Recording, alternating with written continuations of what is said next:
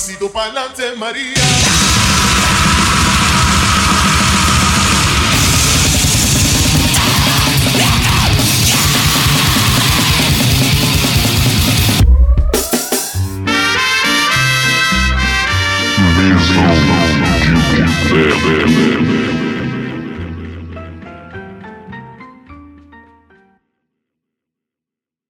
É isso aí, estamos no ar com o Mesão de Boteco Entrevista número 26, que você vai poder ouvir no nosso site posthardcorebr1.blogspot.com, nossas redes sociais, Facebook, posthardcorebr, Instagram e Twitter, posthardcore underline br. Além do nosso site, vocês vão poder ouvir nas principais agregadores aí, Spotify, Deezer, Breaker, Castbox tá atrasado, então não ouve lá não. Pocket Cast, Radio Public, Anchor, Overcast, Google Podcasts e você Playboy pode ouvir no Apple Podcast. Se você não é Playboy, tem um Apple Podcast, pode ouvir. Se você tem um Apple roubado, você pode ouvir lá. Se você tem um Apple que você comprou da loja, se você tem um Apple que tombou do caminhão, você também pode pegar lá. Tá tudo aí, tá no Apple Podcast atualizadinho. E é isso, pelo menos eu não preciso mais xingar o Apple Podcasts que nem eu tava xingando antes. E já com o convidado rachando o bico de eu falando merda, convidado de hoje, o cara mais bonito, mais galante do ABC por anos, agora não é mais do ABC, né? Mas Ah, o, o cara que já tocou em bandas fodas aí, o cara que criou a página Arte Cetera, que é de cultura, artes, fala de cinema, o caralho de asa, o cara já estudou na gringa, o cara é foda pra caralho. Senhoras e senhores, senhor Luciano Castilho, mais conhecido como Teta, seja bem-vindo e muito obrigado, irmão, por participar. Oi, irmão, eu que agradeço, velho. Como é que você tá aí? Tudo na paz? Tudo bem, ó, só pra eu contar pra vocês, é a segunda vez que nós estamos gravando, porque a outro áudio não tava saindo. Então nós estamos gravando tudo de novo, deu ruim, deu merda. Mas esse podcast é assim, é uma zona, né? Esse podcast Vamos que é vamos. cagado. Mano, então vamos lá fazer a pergunta de novo, como se nada tivesse acontecido, hein? Opa! Aconteceu? Que pergunta? Que Perguntou pergunta? nada, Perguntei velho. porra É? Perguntou nada. Começou agora. Então, mano, vamos falar sobre o teu início, não só no underground, mas de música em si, cara. O Lucianinho lá, novão, molecão, cabeludo, cara de metaleiro doidão, de grungeiro, camisa flanelada, xadrezinha, mas como é que foi o teu início na música, mano? Vamos lá, bons tempos de cabeludo, velho. Saudades. Cara, é, meu começo na música, assim, eu comecei a ouvir rock lá no, com 9, 10 anos de idade, por conta do meu irmão. É, meu irmão mais velho, os amigos dele, tudo ouvia. Cara, acho que como a maioria dos roqueiros de, dos anos 90, eu comecei ouvindo, porra, o que, que todos os roqueiros ouviam, assim, os mais famosos, né? Guns, Nirvana, Metallica, Iron. Aí comecei na, naquela pegada, mas molecão. Uhum. E eu lembro que o amigo do meu irmão, cara, ele levou um CD lá pra ouvir, que era do Pennywise. Aí eu lembro que quando eu ouvi o Fight or Die e o Brohin, que já era o Brohin Tribute, depois Sim. que o baixista tinha morrido, que eu até esqueci o nome dele, cara, eu pirei. Falei, puta que, que do caralho, velho, isso daqui. Aí eu até lembro que uma vez meu pai ele passou umas semanas trabalhando em São Paulo. Eu falei, meu, traz esse CD pra mim que, que eu quero descobrir Aham. essa banda. E eu lembro que eu comecei meio que migrar assim desse rock molecão, já tinha uns 12 anos, quando já ouvia. Comecei a ouvir muito hardcore. E duas bandas que assim, eu ouvi, ouvia muito era o Pennywise e o Shelter. Sim. Cara, que até hoje eu foda. acho do caralho. Também. Então, aí depois de um tempo, eu passei do, do hardcore, fiquei numa pegada ouvindo muito pancão mais nervoso mesmo, que foi Aham. uma, uma também uma das minhas maiores escolas. Então, cara, tipo, obviamente Ramones, né, era uma das minhas favoritas, não tinha como, só que eu comecei nessa pegada da- dos pancão anos 70. Então, cara, eu, eu, eu passei anos e anos ouvindo tudo que tinha direito de Dead Kennedys, Pistols, de Charge, Exploited, GBH, é, The Damned, que hoje o Damned é uma das minhas bandas do coração até hoje, o Mystics foda. também, Mystics. apesar das presepadas do Graves lá, de se mostrar meio reaça. Meio, cara, o meio muito, né? Meio muito. Meio muito reaça, filha da puta, velho. Me fez, Esse foi me arrombado fez demais. perder um pouco tesão no Mystics, cara. Porque o Mystics também é uma banda, pra mim, atemporal. Não importa o tempo, Sim. assim, eu acho ela do caralho. E, e, cara, depois de um tempo assim, aí quando você começa a ouvir rock, velho, você quer tocar. Uhum. E todo mundo tocava guitarra. Sim. Pra cantar, esquece, velho. Cantar, eu como, como vocalista sou um exímio baterista, cara. e, e, eu fui pra batera. Eu fui pra batera e falei, ah, vou tocar batera. Todo mundo toca guitarra, baixo. Eu, eu tinha na cabeça, né, mas deve ser difícil. Eu falei, vou tocar batera. Uhum. Cara, eu comecei a tocar batera, assim, tocava com os amigos meus de escola, com, com 12, 13 anos de idade também. Aí eu saí do interior para São Caetano, né? Vai, São uhum. Paulo, basicamente. Sim. Aí eu juntei com, com os amigos de escola também, a gente formou o Somniums, que foi minha primeira banda mesmo, isso em 2001. Caramba, então ela foi banda de escola também. Banda de escola, Nossa, é, tinha o, o Tique, que era o guitarrista, só que não era da escola, o resto dos moleques era tudo. E o Somniums passou por muitas formações no começo, um monte de gente uhum. tocou. Aí depois, lá para 2000 e 2003 ou 2004 que fechou, né? Eu, o Guga, o Bodão e o Tique. Uhum. Aí a gente ficou nessa pegada aí até a gente meio que. A gente nunca acabou assim, mas a gente meio que desencanou de tocar depois de um Sim. tempo, acho que até 2009, 2010 por aí. Uhum.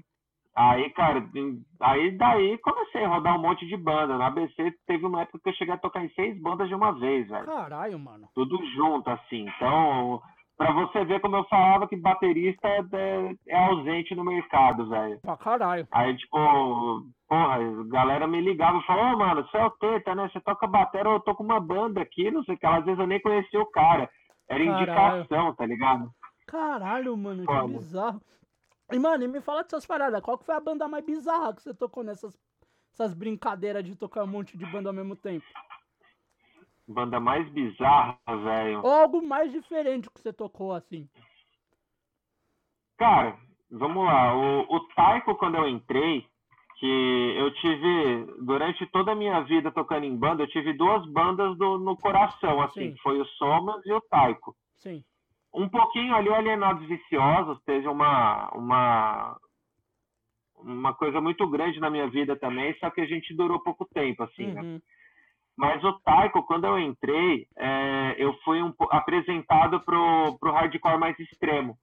Que eu uhum. conhecia pouca coisa, eu ouvia Sim. ali coisa ou outra de Napalm Death, coisa ou outra de Canibal. Uhum. Mas eu, eu comecei a descobrir milhares de bandas que eu não conhecia, bandas nacionais, e que, cara, o Taiko me fez uma é, me fez perceber o quanto que a cena era gigante no Brasil, tá ligado? Uhum. Tipo, eu, eu tinha ali mais as bandas hardcore que, cara, Dead Fish, o Nitromides, é um pouquinho mais fechado. E depois, com, na entrada do Taiko, que isso foi em 2004, eu fui apresentado para esse mundo do hardcore mais extremo. Uhum. E, cara, eu acho que no começo, quando eu entrei no Taiko, eu pensei, caralho, velho, que doideira esse daqui, som pegadão, assim, tipo eu vou ter que, sei lá, velho, tomar muito café para conseguir atingir a velocidade dos caras, porque era um bagulho caralho. absurdo. E olha que o Somers era rápido pra caralho. É, isso que eu ia falar, mano. Mas... Porque o Somers não era lento, era rápido, mano. Não, era rápido pra caralho. Só que aí não entrava na pegada grind que era que tinha o Taiko. É, o Taiko no começo tinha. O, o Taiko no começo tinha uma influência de grind ali, né? Não, depois com o tempo, depois foi se perdendo, era. Nossa, a bateria era quase Crisium, velho. A bateria era absurda ali. Ah, e o Cris eu conhecia também, mas da banda da, da cena independente, assim, cara, eu não conhecia muito uhum. da, da parte do hardcore mais extremo, o Hot, o Hut. Uhum. Então foram bandas que eu fui conhecer depois, cara. Eu tive uhum. o prazer de tocar junto. Foi... A gente vai chegar nesse ponto aí. Eu quero voltar Vamos um pouco chegar. do Sommels antes, porque a gente é. tem uma passagem muito boa, que foi a turnê do Ralé, que até eu cheguei Opa. a ver o Sommels. Cara, eu lembro desse show, mano, que foi muito caótico, que era o bar lá do. Caralho. Saudoso bar do Vagnão, velho. Vagnão. E, mano, eu lembro que a, naquele dia, tipo, tinha umas. Sei lá, mano, devia ter umas 50 pessoas dentro daquela porra e não cabia todo mundo ali. Nossa, foi um inferno 50 na terra. tava numa lotação absurda, velho. Tava, tava um inferno é, naquele mano, lugar aquele dia, cara. O Vagnão era lugar do caralho, velho. Tipo, eu já toquei lá não só dessa vez com o Ralé, mas devo ter tocado lá mais umas três, quatro vezes. Uhum. Assim, com o Sommios, eu não, eu não lembro agora se eu já toquei com o Taiko lá. Mas, cara, era, era absurdo, porque era um barzinho minúsculo, tipo botecão mesmo, uhum. cara, muito pequeno. E o Vagnão era um maluco paizão, velho. Ele era muito gente boa. E ele abriu o bar de domingo. O bar, assim, para quem não sabe, o bar do Vagnão, o bar ali na frente da USCS, antigo IMES, uma faculdade de São Caetano. Sim. Fica na ruazinha dos bares. Cara, todos os bares só abriam, assim, até sábado na hora do almoço. Uhum. E a gente tocava lá de domingo. O cara, ele trampava de segunda a segunda, basicamente, e no domingo ele ia lá abrir o bar pra galera. Caraca, então, cara, teve muita banda que já tocou lá, assim. E era um espaço minúsculo, só que, velho, ele tirava as mesas ali, e colocava bateria, as caixas de som, a gente destruía lá, cara. Nossa, e ele, mano, sempre curtia, de vez em quando ele ia lá pular no meio da galera, assim. O Wagner era, era do caralho. E até te perguntar desse momento, antes da gente ir pra parte do taiko e tal, mas eu lembro que nessa época ali em São Caetano, no ABC, vocês tinham uma cena ali. Não que a cena de São Caetano fosse pequena, a cena de São Caetano é uma das maiores do São Paulo. Você sempre foi. O ABC sempre foi um, um ninho de bandas. Se a gente for pegar o começo, Garotos Podres, o Alster. Aí depois você vem mais pra frente com o Nitrominds, que veio o Overlife. Overlife. É uma caralhada. Mas ali eu lembro que tinha o Somers, tinha o Espírito de Porco, tinha umas outras bandas que vocês tocavam tudo junto. Como é que era ali para você nesse início ter essa cena de vocês meio que. Tudo bem, a gente vai falar uma cena fechada, mas era uma cena que vocês ali funcionavam para tocar. Como é que era aquilo para você? Como é que era ver essa coisa se formando de cenário? Né? Para você que você tava começando a tocar com banda, começando a tocar nos picos. Como é que você vê que teve esse, esse fechamento de bandas ali que vocês conseguiam fazer as coisas juntos? Cara, é até engraçado que você falando isso, eu nunca tinha parado para pensar, mas que tudo bem que a gente não iniciou, né? Por exemplo, uma uhum. das bandas de hardcore, assim, mais que hoje em dia já não existe mais, acredito eu, mas que foi mais, cara, deu um barulho ali, foi Overlife, que era de São Caetano é, mesmo. Overlife, se não me engano, tinha um ou outro que era de Santo André, mas a banda mesmo, acho que a maioria dos caras é tudo de São Caetano. Uhum. O Overlife, acho que foi formado em 98 ou 99. Sim. Alguma coisa assim. Então os caras, eles já era meio, meio, faziam um barulho na cena, assim. Uhum. Só que, cara, é, é isso que, eu tava comentando, que eu pensei, né? Nunca tinha parado pra pensar, que o Somels é uma das bandas que a gente iniciou esse movimento no ABC. Uhum. Que eu lembro até um dos lugares que era mais, mais assim, isso em 2002, eu lembro que o Somels foi formado em 2001, só que a gente só tocava, assim, no máximo numa escola. Olha lá, não, não lembro nem se a gente chegou a tocar em algum lugar em 2001. Mas abriu um barzinho, tinha um barzinho na Goiás, que hoje, cara, já mudou várias vezes, que era o Mob Dick. Uhum. O Mob Dick era um barzinho pequeno também. E, cara, lá foi o primeiro bar que começou a rolar banda. Sim. É, mas, mas assim, de, começou a chamar essa galera. Eu lembro que o Somers foi a primeira banda a tocar no Mob Dick, assim, de todos os tempos. Que da hora. O bagulho do caralho. E eu lembro que a cena, ela, não, vou, não vou dizer que ela se formou lá, mas ela começou a ter uma visibilidade maior a partir do Mob Dick. Uhum. Aí do Mob Dick, é, a galera, sim, é, primeiro era a banda de São Caetano. Eu lembro que o cara ele fechava sexta e sábado para banda mais de metal uhum. e domingo as bandas de hardcore. Nossa. hardcore, uma, um, uma outra banda mais alternativa, assim. Uhum. A partir daí, cara, a gente foi começar a descobrir lugar para tocar. Então, por exemplo, a gente começou a migrar para Santo André, a gente começou a fazer até alguns shows em São Paulo. Cara, eu lembro uhum. que em 2002 ou 2003, não foi com os Somos, eu não lembro se tava, não lembro se os Somos Alienados Viciosos.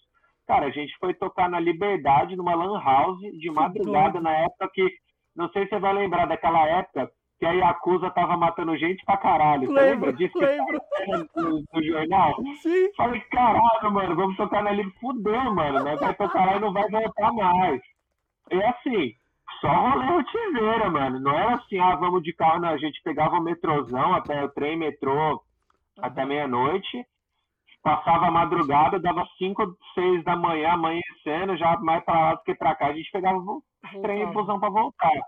Aí a gente foi migrando assim, só que a cena da BC realmente era muito forte, velho. Aí teve o Vulcana, que, mano, é lendária a casa. Sim.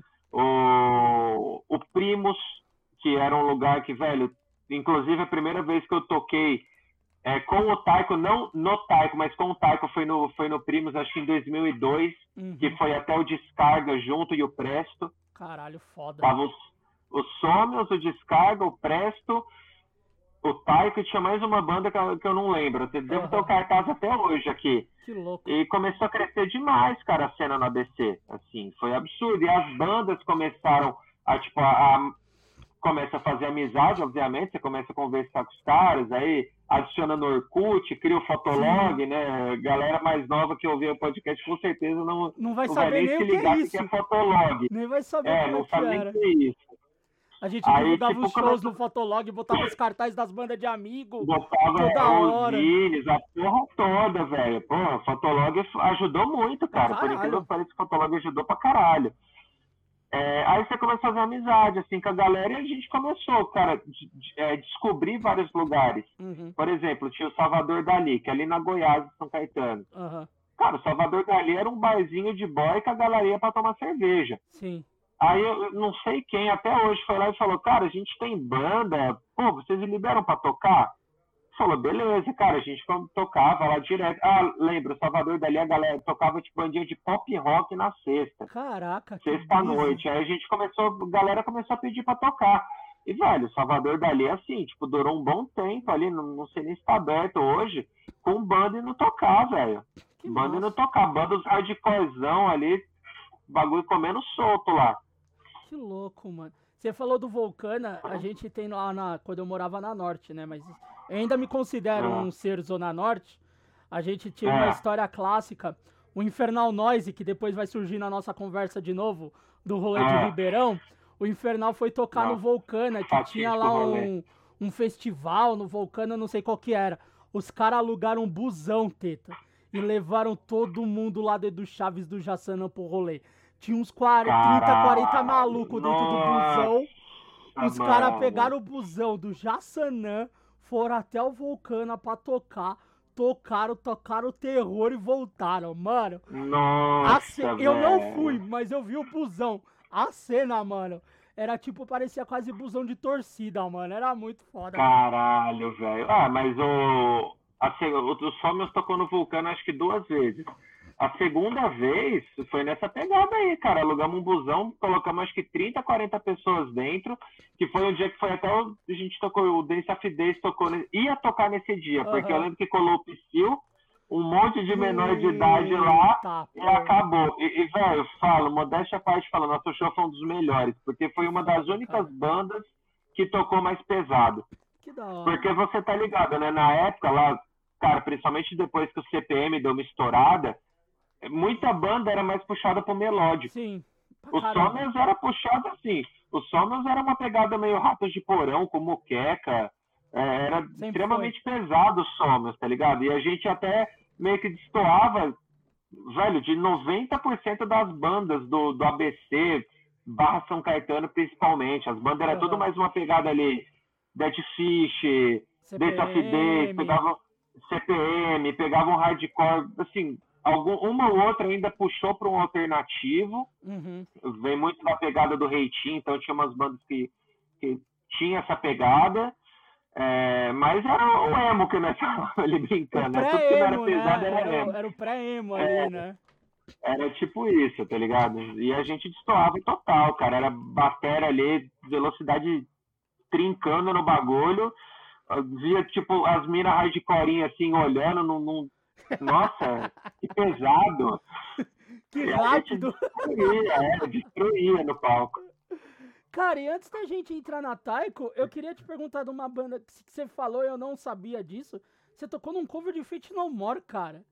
Me explica Cara, essa parada, velho, porque eu acho que é uma das bandas que eu e você e tem o Rodrigo, que é um dos caras do podcast aqui, o Japa, que ama, É. que é o Fate No More. Isso a gente Porra, tem muito Fate No More é A gente ama o Fate No More, Maravilhoso, cara. E como é que foi de Cara, tocar nesse cover, bicho? Cara, o Fate No More, ele durou na realidade alguns ensaios. Durou meses e acredito que menos de 10 ensaios. Só que do Caralho. Fate No More, cara, foi legal porque assim, a gente juntou alguns caras que, tipo, todos eles tocavam muito bem. Uhum. O vocalista, eu toquei com ele numa banda de metal melódico em 2002, 2003, Caralho. que eu não lembro o nome também. Eu também toquei na banda de metal melódico, que, mano, nós tocava Savatage, Nossa. Halloween. Pois é, mas foi um bagulho que eu peguei experiência pra tocar batera, velho. Até bom pra caramba. ajudou ali, ajudou. É, e, cara, foi o vocal dessa banda. O Marcão, que é um baixista que, mano, até hoje o maluco é filha da puta, que ele toca muito baixo, parceirão, uhum. muita gente boa, toca baixo demais. O Kiba, que é um brother meu que é guitarrista. E, cara, teve um tecladista que entrou, que eu não lembro quem que era. A gente Sim.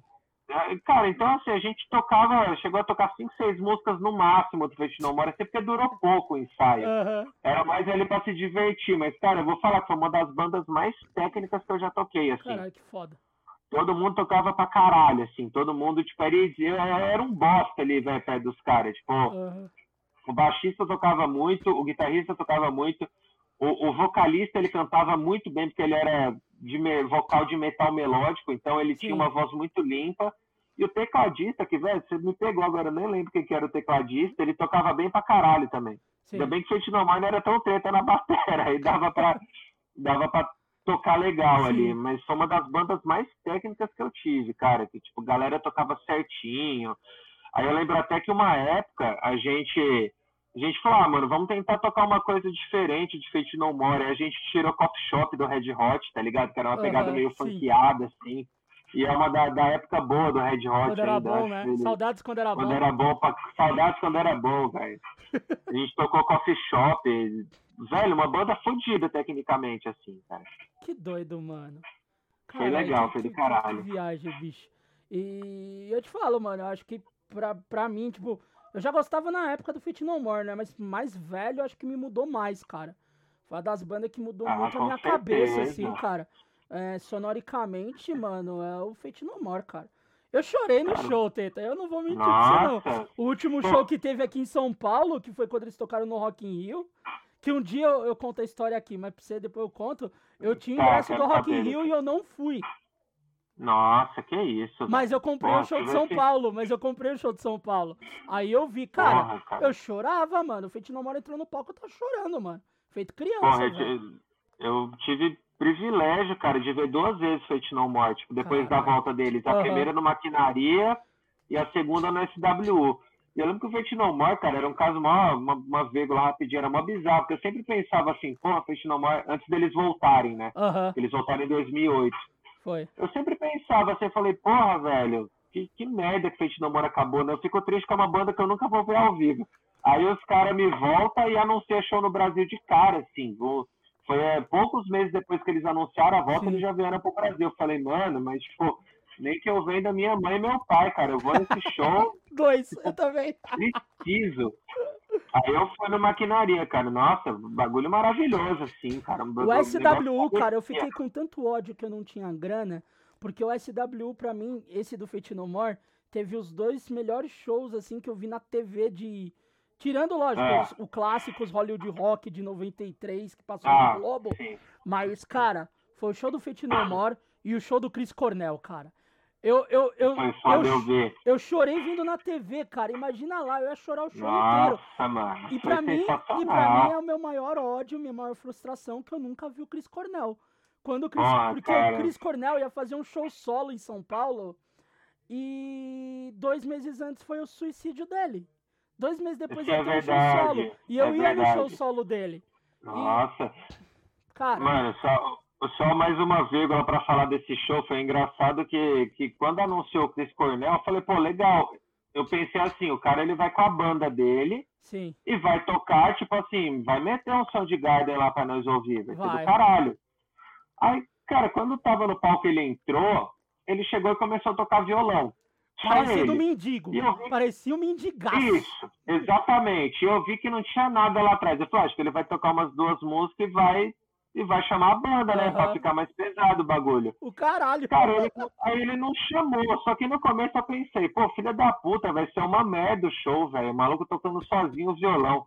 Ferrar, juro pra vocês, velho, o maluco, ele era tão foda que, tipo, ele sozinho tocando violão. o show inteiro. É, é, melhor que show, com, mano, com milhares de shows por aí de banda renomada, velho. O maluco, ele carrega. Ele, ele carrega. O cara era, era foda, velho. Eu vi, eu fiquei, mano, emocionou.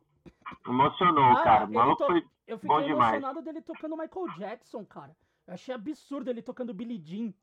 Mano! Nossa, é verdade. Você falou, nem eu lembrava, velho. Ele toca Billie Jean nesse show, cara. E eu tava vendo Nossa, ao vivo na mano. TV, eu olhava assim, eu falava, meu Deus, esse cara é um Não, é monstro. foda. esse cara é um monstro. Maluco é foda, velho. O cara, era bom demais, cara. A voz dele era impecável. Era Impecável. impecável. Até o Audioslave, foda. que não era uma coisa que eu gostava tanto, mas no dia, as, Eu músicas, as músicas até do Audioslave, porra, Não, a- até as músicas da Audioslave ruins ficavam boas, velho. Ficavam Pior que é. boas. Like Story é uma música que eu não curto, velho. Não, é- não é muito minha pegada.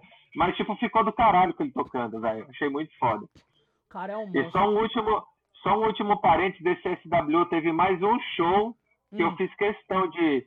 Cara, eu tive que sair quase assim, da metade pra frente do Sonic Youth, que era um show que eu precisava ver da grade. Ah, um é que eu já tinha, eu já tinha visto o Sonic Youth, eu vi naquele Claro que é Rock, que foi Ah, quando eu eles, não vi esse. que foi quando eles estavam pra, quando eles terminaram, né?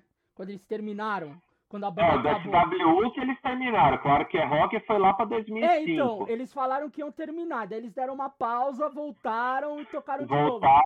E esse do SW, se não me engano, foi o último ou penúltimo show deles Foi. de vez, assim, pelo É. menos até hoje. Mas Não. é nem o Sonic Youth. Eu Ah. assisti, acho que, cara, sei lá, fazer de conta que tinha uma hora o show. Assisti 45 minutos. Antes de acabar, os caras foi lá pro outro lado. Porque nesse W, tipo, você tinha um palco de um lado que você tinha que atravessar lá pro outro lado e foi pro outro palco. Pra ver o Primus. Mano, que show. Les Claypool, o deus do baixo. Mano, o é Les louco. Claypool ele é um maluco que. Ele não é da Terra, velho. O maluco é um ET, sério. E É. esse foi um show que eu fiz questão de ficar Ah. na grade, velho. Fiquei na grade e ninguém me tirava, mano. Um brother meu, pra encontrar, ele, ele desenhou tipo num papelão duas tetas, assim, né? Tipo, do apelido, né? E eu levei o bagulho lá pro meio. Fiquei assim, vai caralho. Tipo, nossa, eu já tava muito louco já, velho. Tava, tava virado nesse show já, assim, mas, cara, pra mim foi o melhor show de todos da SW, assim, cara, até melhor que o do Fate No More, por incrível que pareça. Mano, o, Le- o Les Claypool era um, é um cara ainda que eu quero ver tocar. Porque, mano, é muito Nossa, engraçado ver, ver ele no teste do Metallica, que ele fez o teste pra virar baixista do Metallica, né? Sim, Mas graças ele- a Deus ele Graças a. Deus que ele não entrou, porque ele é tão Outra merda, técnico velho. que ele engoliu os, os três juntos. Ia, ia, e não ia bater ali, velho. O Les. Claypool tem que ser do Primus, e outra, era capaz dele acabar com o Primus por conta do Metallica, velho, Sim. vai se fuder.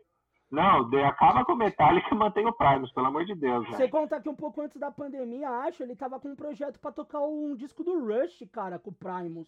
Eu tava vendo uma parada dessa, mano. Ah, é? É, ah, não, acho que foi logo depois da morte do Neil Peart. Que ah, surgiu um negócio do Primus tocar Rush, uma parada assim, mano. Mano, imagina se você tem uma banda com Les Claypool e Neil Peart, mano. Caralho, velho. Ah, Não, o Les Claypool tocando Rush, já pensou o Geddy Lee tocando junto, velho? Você é louco, O ia detonar, ia Ia detonar, detonar. mano. Louco. Agora a gente voltando pra sua história, antes da gente, lá, gente lá. devanear a- as nossas nossos gostos meio malucos e estranhos pra alguns, que acham que a gente só ouve hardcore punk, né? Mas, cara, a gente vai entrar agora na Taiko, né? É, a gente Bora. tem em comum que a gente tocou junto na Taiko um tempo, Sim. mas antes o seu, o seu período, né?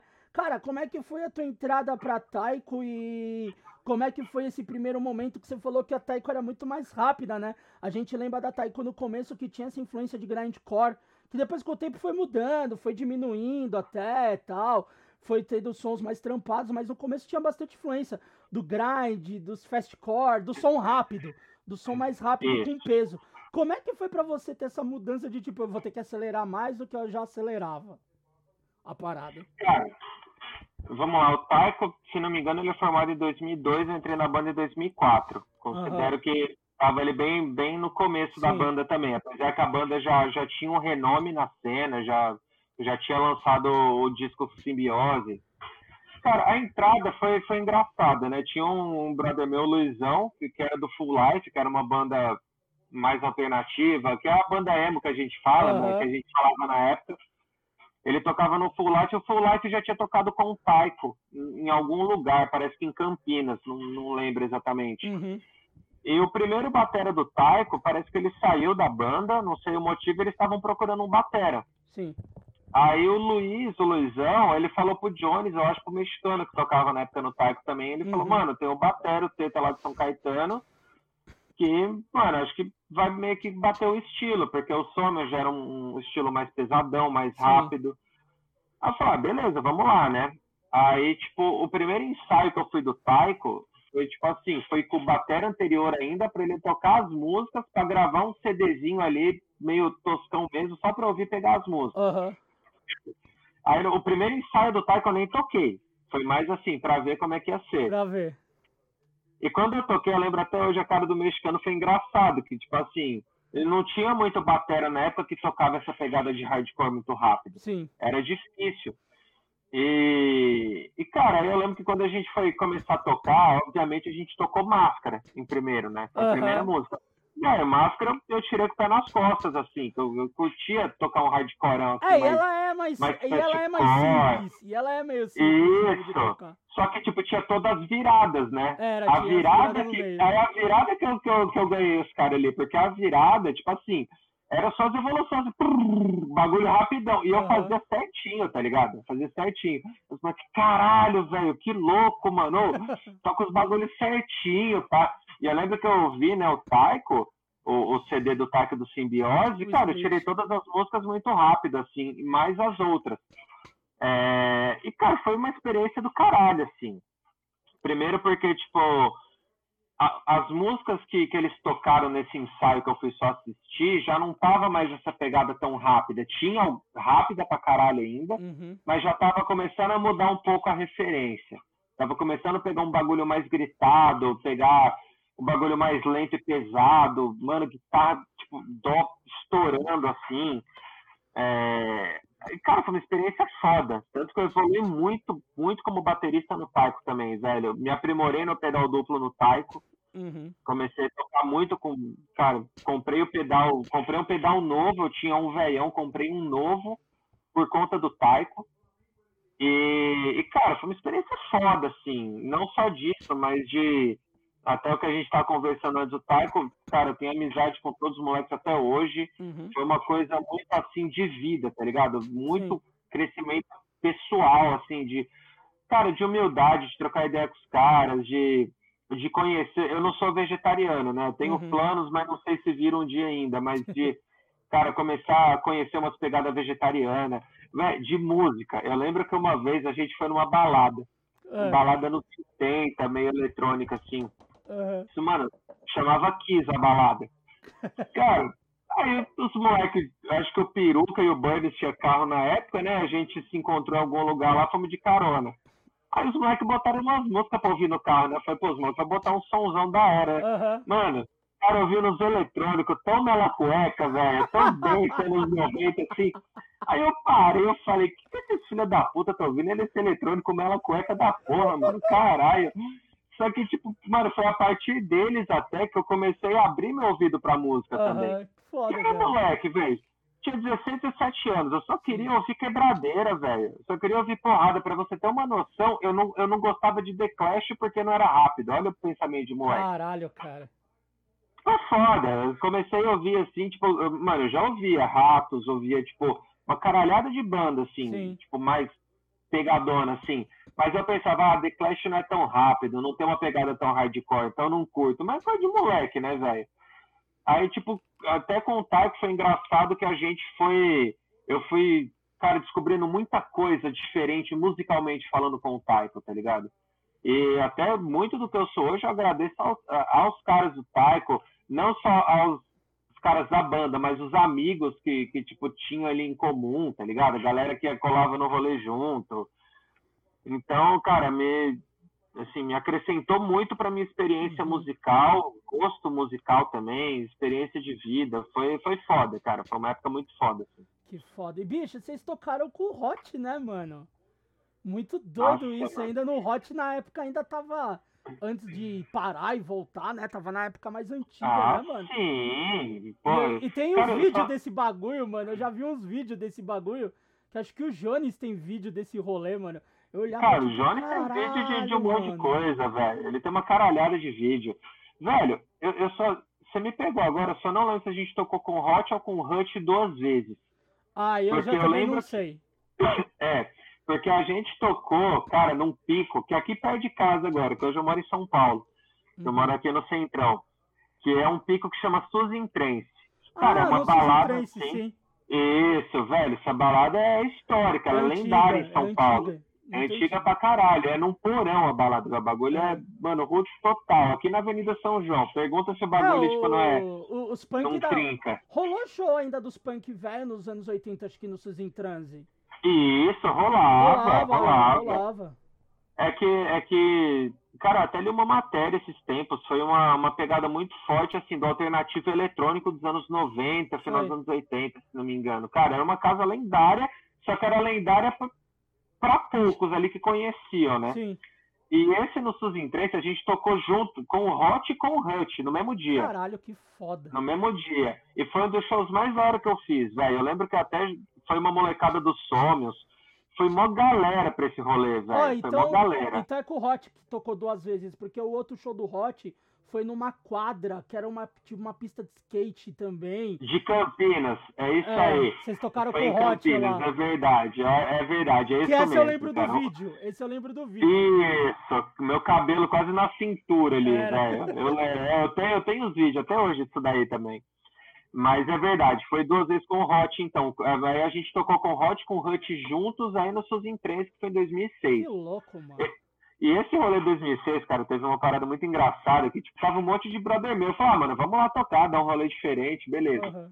Cara, faltava, tipo assim, uma hora, 40 minutos pra gente começar a tocar, e os moleques tinham saído pra dar um rolê, né? Sim. Aí eu falei, mano, cadê esses moleques, né, velho? Os moleques não conhecem aqui o Centrão, vamos, vamos lá. Aí, cara, foi eu e o Dani do Taito, acho que mais alguém atrás do, dessa galera que sumiu, né? Aí do nada a gente sobe um pouco a São João, assim, sentido galeria. Cara, era uma e meia da manhã, uma e meia, quase duas horas da manhã. A gente vê uma muvuca lá pra frente, assim, e eu vejo um camarada meu lá que tava no show no meio. Falei, puta, fudeu, mano, os moleques arrumaram briga. Caralho. Falei, mano, vamos lá, velho. A gente chegou, cara, era uma igreja evangélica que tava tocando aqueles shows de madrugada, aquelas transmissão uhum. de TV, bagulho de madrugada. Mano, e tava uma música animada no hall da igreja. E os moleques estavam todos pulando, dançando com os evangélicos, velho. Aí a gente chegou lá, eu falei, mano, que porra é essa? Aí os caras, mano, tá uma festa aqui, os evangélicos abraçavam a gente, a gente pulava junto, tá ligado? Tipo, falei, mano, agora o Boca né, vai tocar, caralho. Mano, o bagulho assim, ficou muito, é muito uma memória muito forte, assim, na minha cabeça, velho, desse dia. E o show foi do caralho, mano. Foi um show foda. Nossa, foi bagulho poderoso, assim, cara. Foi somzão trilhando ali o bagulho. Mano, que foda, velho. Que, que bagulho louco, mano. Pulando ah, na igreja é... com as lá. É, os tiazão, os tiozão tudo pulando. A gente, aê, caralho, sei que lá. Eu tinha cortado o cabelo já, mas, mano, eu todo uhum. roqueiro todo, todo de preto, todo bagulho. Mano, aí a galera fala, vamos lá festar com os caras, né? Aí a gente ficou lá uns 10 minutinhos e já voltou já. Caralho, que brisa, bicho. Mano, eu vou ter que contar aquela história nossa clássica de Ribeirão Preto, que essa história é muito boa. Uh... meu Deus do céu. Cara, esse, esse rolê foi histórico. Né? Até foi, eu esqueci véio, de falar foi. disso quando, a gente, quando entrevistamos o Chopô eu esqueci de citar porque tem uma parte do Chopo que é muito engraçada, que até vou falar aqui porque faz a, o é. contexto inteiro. Primeiro, para explicar para todo mundo, eu não tocava na Taiko ainda, eu tocava numa banda que chamava Mussum.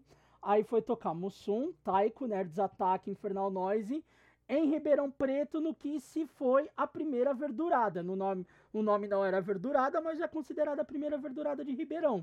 Que quem organizou é o Tom, que era do Sistema Podre, e depois toca uma caralhada de banda, ele toca no. Acho que é no Distúrbio Mental. Eu sempre esqueço o nome das bandas, eu sou, sou tio já, né, mano? Eu, Nossa, memória... nem, nem fala, velho. A, a memória vai demais. Pro... Foi muita banda que passou na, na, nas vidas alheias, né? muita coisa. Aí, beleza. Aí a gente tá lá na rodoviária esperando a Taiko e nada da Taiko chegar, né? A Taiko, a gente, caralho, nós tinha que sair, nós tinha que sair. Por quê? No dia, o Daniel descobriu que ia ser pai. Porque a menina Verdade, tava passando mano. mal, a, a menina dele tava passando mal, ele descobriu no dia. Achou, achou que era o presunto que tinha comido. É. o pior que é verdade, o pior que é verdade. Só acho que, a, acho que ela passou mal, a Penela passou mal porque ela comeu um negócio lá, comeu presunto. Aí achou que era o presunto, era um presunto em forma é. de criança, só se for, um presunto. O presunto é a Laura hoje em dia. É, o presunto é a Laura. Aí, mano, beleza. Foi, demorou, os caras atrasou, chegaram, saímos. A gente saiu ainda vendo um DVD do Queen, eu lembro que todo mundo cantando We Are Nossa, que era um micro-ônibus, né? Eu tenho que explicar, era um micro-ônibus e tinha um aparelho de DVD. E foi o Fernando da Infernal Noise, que aqui a gente entrevistou, que é do Desobediência Sonora, tem entrevista dele É. aqui, ele que organizou o rolê. Aí ele falou, Ferraz, leva uns DVD pra gente assistir de som. Aí eu lembro que eu peguei um do Queen, eu peguei um Napalm Do Death e o do Iron. Beleza. Iron. Aí a gente saiu da rodoviária do Tietê, imagine. Um ônibus com 20, do micro-ônibus com umas 20 pessoas, todo mundo cantando. We Are The Champions pro vidro pra fora. E todo mundo olhando e nós lá, We Are The Champions, caralho. Chorando É, de eu acho que o rolê do, o rolê do micro-ônibus foi tão épico quanto o show, velho. Foi. Eu acho que se a gente, se a gente tivesse sido separado, assim, de cada um em um carro, o rolê não ia ter a relevância que teve, velho. Nem fudendo. E agora é o momento em que pai e mãe de Luciano, por favor, mutem. Porque essa parte Nossa. é do seu. Não, não vou, nem, seu- pa- não vou nem passar pra eles. Porque essa parte é nem do, é do filhinho ele. de vocês usando tóxicos, né? Primeira parada do micro-ônibus, a gente parou naquele grau. Caro pra caralho. Não sei porque nós paramos naquela porra. Nossa, mano. Ok. Aí a galera tudo foi pro banheiro, pá, voltei, Fernando, vamos, vamos, não. Espera, o Apolo e o Cris saíram e uns meninos da Taiko também saíram. Tá bom. Daqui a pouco volta os quatro lá no meio do nada, assim. Tinha um campão assim do da do posto de gasolina no meio da estrada. Aí tava vindo os quatro assim, trocando ideia de boa. Eu, caralho, mano, os caras foram fazer o que lá no, no fim do inferno? Aí o Apolo chegou, rachando o bico. Eu, caralho, Apolo, o que que você fez? Zainho, Zainho baixo. É, daí o, o Apolo com o zoinho baixo, e, ô, bota barulho, bota na Palm Def, caralho, bota na Palm Def. E assim, eu tenho que explicar, né? Na frente tava os meninos da Nerds, a Taiko tava no meio, e no fundo ficou o Mussum Infernal Noise. Tanto que o Thiago, batera do Mussum, nós, ali, eu tava fazendo um pezinho pra ele, e ele dava stage dive na última fileira dos moleques do Infernal Noise. Ele ficou dando stage dive em cima dos moleques. E o Apolo cascando o bico, o Cris cascando o bico. O que, que esses arrombados foi fazer? Ô, Fernando, o que, que esses filhos da puta foi fazer? Não sei, Apolo, o que vocês foram fazer? Ah, a gente tá fumando um lá, os caras do Taiko apareceram e fumaram com nós. Mano. Não, Josu, né, velho? O Josu sempre fazendo a presa pra nós. É, agora, Cara, agora conta a tua, parou. a, tua, a tua versão, por favor. Velho, foi bagulho assim. Parece uma coisa tão simples, mas foi do caralho, assim, que tipo. Mano, foi a vibe ali do momento, porque foi eu, o Josu, era o Apolo, né? E qualquer E o outro. Cris, era o Cris que tava lá também. Isso. Mano, a gente falou, ah, vamos fumar um, bora. E, e, tipo assim, no posto, é, indo pra estrada, assim, tipo, Hum. Sei lá, você sai a pé do posto como se você estivesse indo pra estrada, tem tipo um morrinho de grama ali. Cara, na beira da estrada. E isso era o quê? Foi numa sexta-noite, né, Ferraz? Se não me engano, não, sábado. Sábado, sábado. Foi no sábado, sábado, foi é. no sábado. Eu lembro porque sábado depois eu falo por que eu lembro. Aham. Aí, velho, cara, nós tava lá à noite, a gente fumou, tava um puta de um céu lindo, velho. E a gente deitou naquele morrinho, eu, eu e os moleques, cara, a gente ficou fumando, mas brisando. Brisando, velho. Que sei lá que que deu, mano. O baseado era bom pra caralho e, e a vibe toda, mano. A gente ficou fumando ali mó cara, velho. A gente nem viu o tempo passar, mó brisa. Tanto que o Jesus a gente fala até hoje, porra, mano.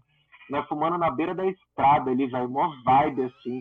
Aí, velho, já voltamos 13 no bagulho, velho. Foi Não, daí a foda, gente cara. lá olhando, tipo, caralho, os malucos demorando esse tempo todo, tomar no cu. A gente nem comeu, porque aquele lugar era caro pra cacete. A gente Não, é louco, velho. A gente acabar foi fumar maconha ainda pra dar larica, né? Não ter dinheiro pra comprar os bagulho. Olha a bosta, velho. Aí, beleza. Não, mas foi foda. Passou esse momento, pai, chegamos em Ribeirão Preto. Aí a gente tava lá na avenida principal, pá, a mulher tava meio perdida. Aí a gente para numa esfirraria pra pedir informação.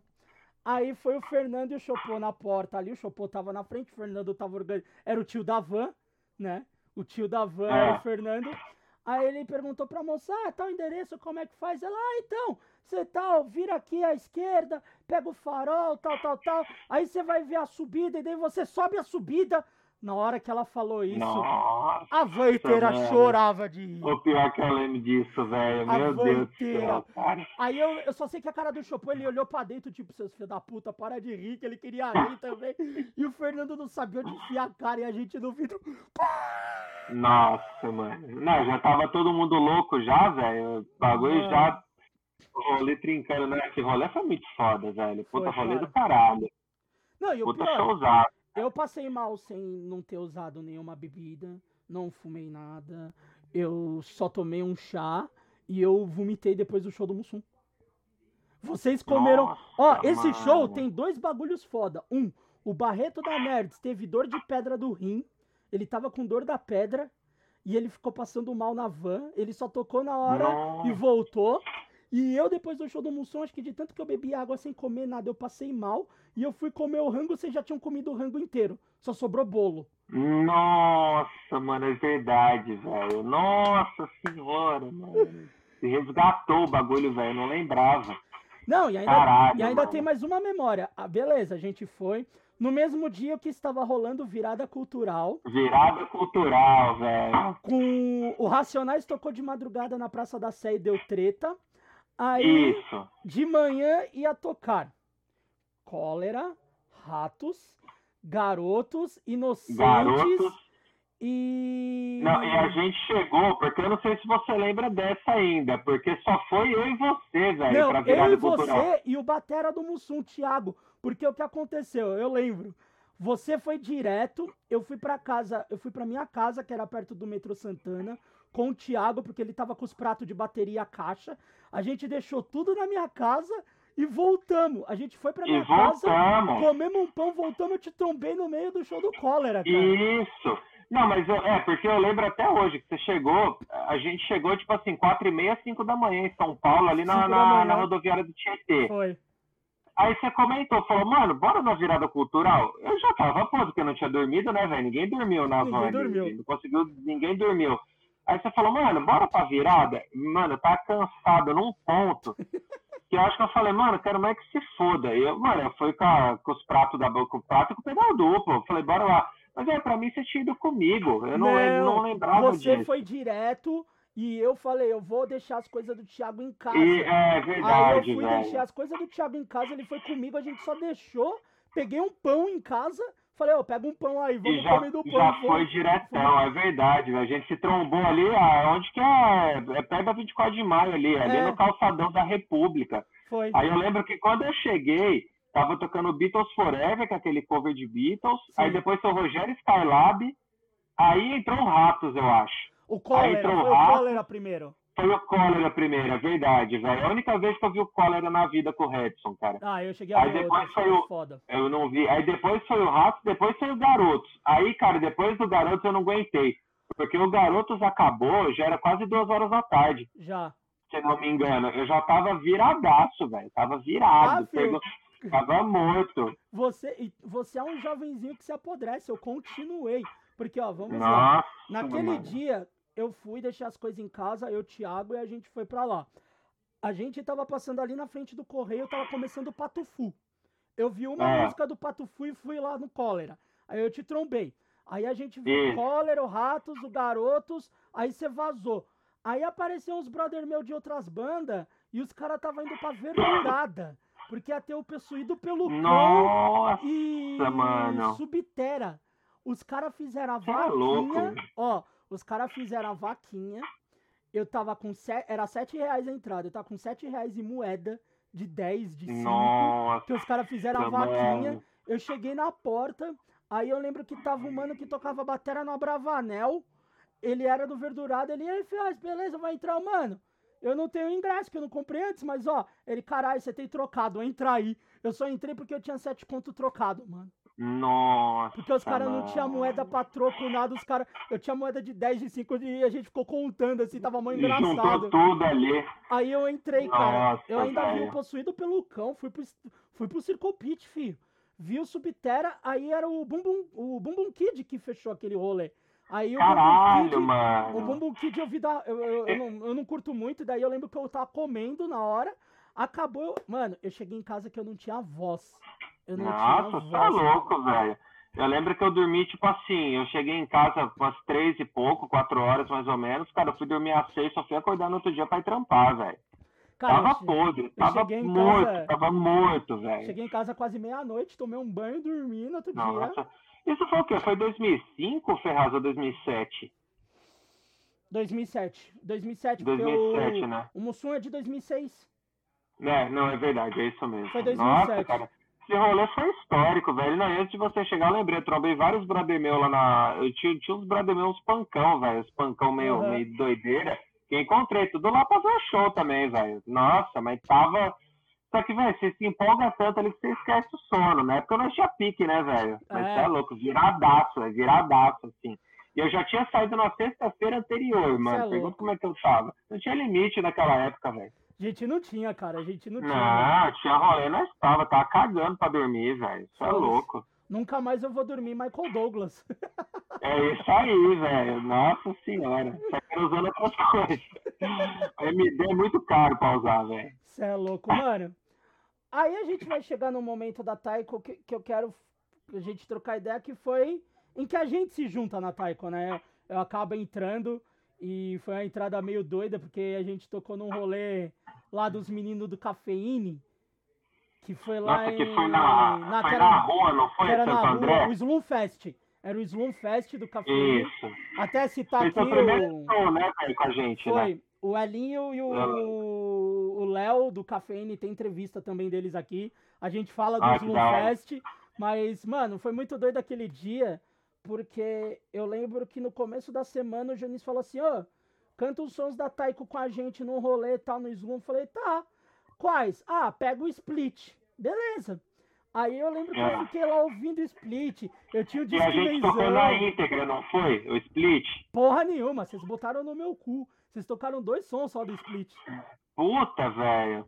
Não, que eu lembro que teve um que a gente tocou na íntegra, que você já tava, O de São e foi ideia Caetano. minha. O de São O Caetano. de São Caetano, é isso aí, é verdade. O eu São falei, mano, Caetano. vamos tocar o, o- o split na íntegra, vai dar todas as músicas ali. Aí a gente ensaiou e ficou do caralho, velho. Ficou Foi. muito foda. Esse de São Caetano a gente vai chegar porque o Split tem uma peculiaridade que muita gente acho que não É. sabe. Mas esse rolê do, do Slum Fest, eu lembro que o Jones falou: não, pega o Split e decora. Firmeza. Chegamos lá, tal, tocou máscara, tocou. É... Eu não lembro. Olhando, tocou olhando. Olhando, olhando. Aí falou, Era beleza. que a gente tocava. Aí chegou assim, beleza, passado e presente. Eu, o quê?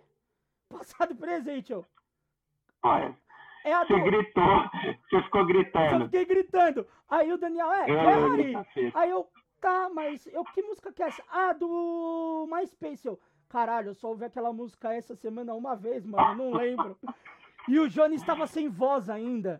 Aí ele, ele tentava falar os bagulho pra mim, eu, eu não tô te ouvindo, lembro caralho. fita, mano. A gente tocou no final da tarde, assim, né? Tipo umas quatro e meia, cinco horas, Foi, né? Que eu lembro foi. que tava até no final do Paulista, do... Foi. Tava jogando é, Santo André e Santos, velho. Não, e aquele, 2010, isso daí. e aquele rolê foi muito foda, porque é, é, é, é muito da hora hum, pra, pra- ali pra mim foi muito massa, que a gente tocou junto com o Efecto do Rio, cara. Que é uma puta banda Nossa. que cresceu pra caralho. É Que tá grande, que, que mistura samba, né? Com os pe- metalzão. É do... A gente Nossa, tocou o. Efecto, cara. Foi animal, Caralho, mano. eu não lembrava que eles tinham tocado. Não foi nesse rolê que teve uma banda que eu acho que era de Sorocaba ou Piracicaba, que eles eram meio boizinho, que eles não queriam tocar porque viram que. Foi, foi. Puta que pariu, que banda que era essa, velho? Ah, eu não vou lembrar o nome, mas teve uma fita dessa. Teve uma fita dessa. Nossa, os caras vieram lá, acharam mó assim, era mó tipo glamour. E, é, mano, era bagulho, era underground, tá ligado? Underground rotizeiro. Os caras vieram de carro, veio até a pai- o pai e a mãe do dos moleques juntos. assim. Brigaram com os Aí Eles moleques. viram, é, viram aquilo lá e falaram, não, não vamos tocar aí não, não sei o que. Eu falei, puta que pariu, velho, pelo amor de Deus. Mas esse rolê foi foda porque tocou a Motim de Curitiba. Ah, aí tocou o Efecto e o baixista tava até com a perna zoada, engessada. Daí ele tava sentado na cadeira, tinha um Efecto, banquinho na frente. Cara, a gente tocou com o Efecto, mano. Isso. Caralho, mano. mim, Não, os caras tão grandes pra caralho. É uma banda que eu escuto de vez em quando, velho. Eu acho Sim. foda o som dele. É animal. Caralho, cara. eu não lembrava que eles tinham tocado, velho. Tocaram naquele Nossa, que do tocou. caralho, mano. Porra, fudido, velho. Fudido. E esse rolê foi engraçado. A gente tocou e daí vocês tocaram os dois sons. Era passado e presente. e- Caralho, qual que era o E- MySpace que eu não lembro o nome agora? Nossa, mano, tava fugindo todos os É, nomes das músicas. Era, era, era a dobradinha que a gente tinha gravado no Sim. CD lá pro Rio, que era passado e presente. Puta, velho. Ah, Teta! Deixa, eu também não lembro. Enfim, X. Enfim, X música. Cara, eu tô, tô com o nome aqui no, no bagulho, velho. Foi passado nome presente que na gravação você, você tinha que fazer um blast beat, você não fez. Acho que foi, cara. Na, na verdade, tipo, quando a gente gravou essa música, porque assim, mano, a bateria é grande total, uma parte é. ali, né? Mas não é do passado e presente, é da outra, que é agora eu esqueci outra. o nome da outra. E, mano, a bateria assim. Aí beleza, né, velho? Mano, eu penei fazer aquela porra. Porque o, o hardcore que eu tocava não era a pegada grind. Sim. E, mano, quando eu toquei, teve uma hora que eu consegui que até os moleques, ai, caralho! Tipo, os moleques até comemoraram no estúdio. Aham. Quando o maluco foi mixar, velho, eu não tinha tocado o bumbo na hora, mano. Porque eu tava tão focado na, mão Na ali. caixa. Tava tão, tão, tão, tão, eu falei, caralho, conseguiram essa porra, mano. Aí foi gravar os moleques, mano, filho da puta, cadê o bumbo? Eu falei, nossa, fudeu, velho. Ainda bem que naquela época a tecnologia já tá um pouquinho melhor, o cara conseguiu pegar o bumbo lá e colocou o negócio. Foi. E ainda bem, ainda bem que ao vivo ninguém percebe. Ninguém percebe. Então foda-se. Então foda-se. Esse estúdio é milagroso, velho. Porra. Caralho. Aí eu lembro que Mas- aí nesse dia acabei entrando pra Taiko. E o show do Sérgio Caetano, que você falou que a gente tocou o split todo, é a Isso. única vez que eu toquei o cover do split, né? Que o split tem um Isso. cover. Ah, o Tem. split da Taiko Simbiose, a última música, é do New York Against to Beelzebub. Que é a. Cu de bêbado. Agora, Cu de bêbado não tem dono. É, olha os nomes agora, velho. No- Mas é exatamente, a sexta música é um cover. São 12 músicas, né? Com, com Simbiose, que é a banda de Portugal, a, a- é um cover mesmo.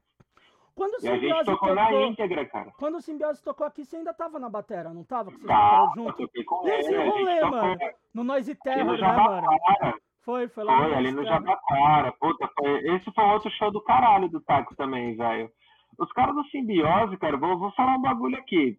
Todo mundo da banda achou os caras meio cuzão. Caralho. Meio. Pô, tipo, tinha gravado o split junto. Eu não tava na época da gravação do Sim. split, foi um ano antes de eu entrar. É, mano, parece que os caras do Taiko bancaram tudo. Assim, do split. Eu acho que os caras não, não, não, Uhum. não colocaram grana. Beleza. Aí quando a gente tocou junto, acho que foi 2005 ou 2000. Não, minto, foi 2007 ou 2008 que a gente tocou com Simbiose, Uhum. ali no Jabaquara. Pô, os caras foram muito, sabe, meio estrelão, assim, meio arrogante. Sim. Aí eu falei, porra, mano, mas. Sei lá, né? Achei que os caras fossem mais humildes, ainda mais por ser todo mundo do hardcore ali, ser, porra, todo mundo junto. Foda-se que os caras são de Portugal. Caguei, mano, filho da puta. É, Uhum. todo mundo achou os caras meio, meio arrogante, assim, tipo, a gente Que merda, conversou, velho. trocou uma ideia ali rapidinho, mas, mas não foi aquela coisa que a gente esperava que poderia ser, tá ligado? Aham. Mas foi, mas foi um rolê foda, foi um puta rolê, Foi, eu lembro. mano, esse rolê tipo, foi animal, mano. memorável, foi do caralho. Puta showzão, assim, foi foda. Bicho, e a gente teve esses shows, a gente tocou esse, esse dia, o disco todo, foi muito massa. É, Foi. Tudo bem que a época teve uns problemas pessoais com alguns integrantes ali. Eu não vou te lembrar Ah, porque a história. entrar no mérito. Mas não, é que aquele show pra mim foi meio maluco, porque foi numa época da história da menina lá no- na casa do Jones, que acabou pegando as coisas da casa dele, lembra? Eu tava ficando com a menina. Nossa, Foi uma semana mano, depois o verdade, velho. O show foi uma semana Nossa, depois, velho. Esse mano, bagulho. É verdade. E a gente tava em choque e tal. E, mano, bizarro aqui. Nossa, é verdade, eu lembro disso, velho. É das Caralho. histórias mais Nossa, bizarras tá que eu- resgatando os bagulho que eu não lembrava, velho. É verdade. Ah, eu vou lembrar, né, Teta? Eu tava. O Jones, que me- o Jones falou, ó, fica com a menina lá. Eu, tá bom, eu tava solteiro, fiquei com a moça. Deu dois dias, três dias depois, a moça roubou a casa do Jones, porra.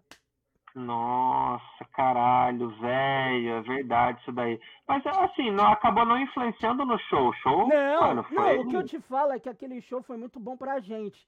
Que a gente tava tão num num estresse, num nervosismo, ah, se sentindo mal pela. Não pela, pela- pelo ocorrido, mas se sentindo mal porque a Ah, gente sim. sofreu, tava todo mundo sofrendo ali.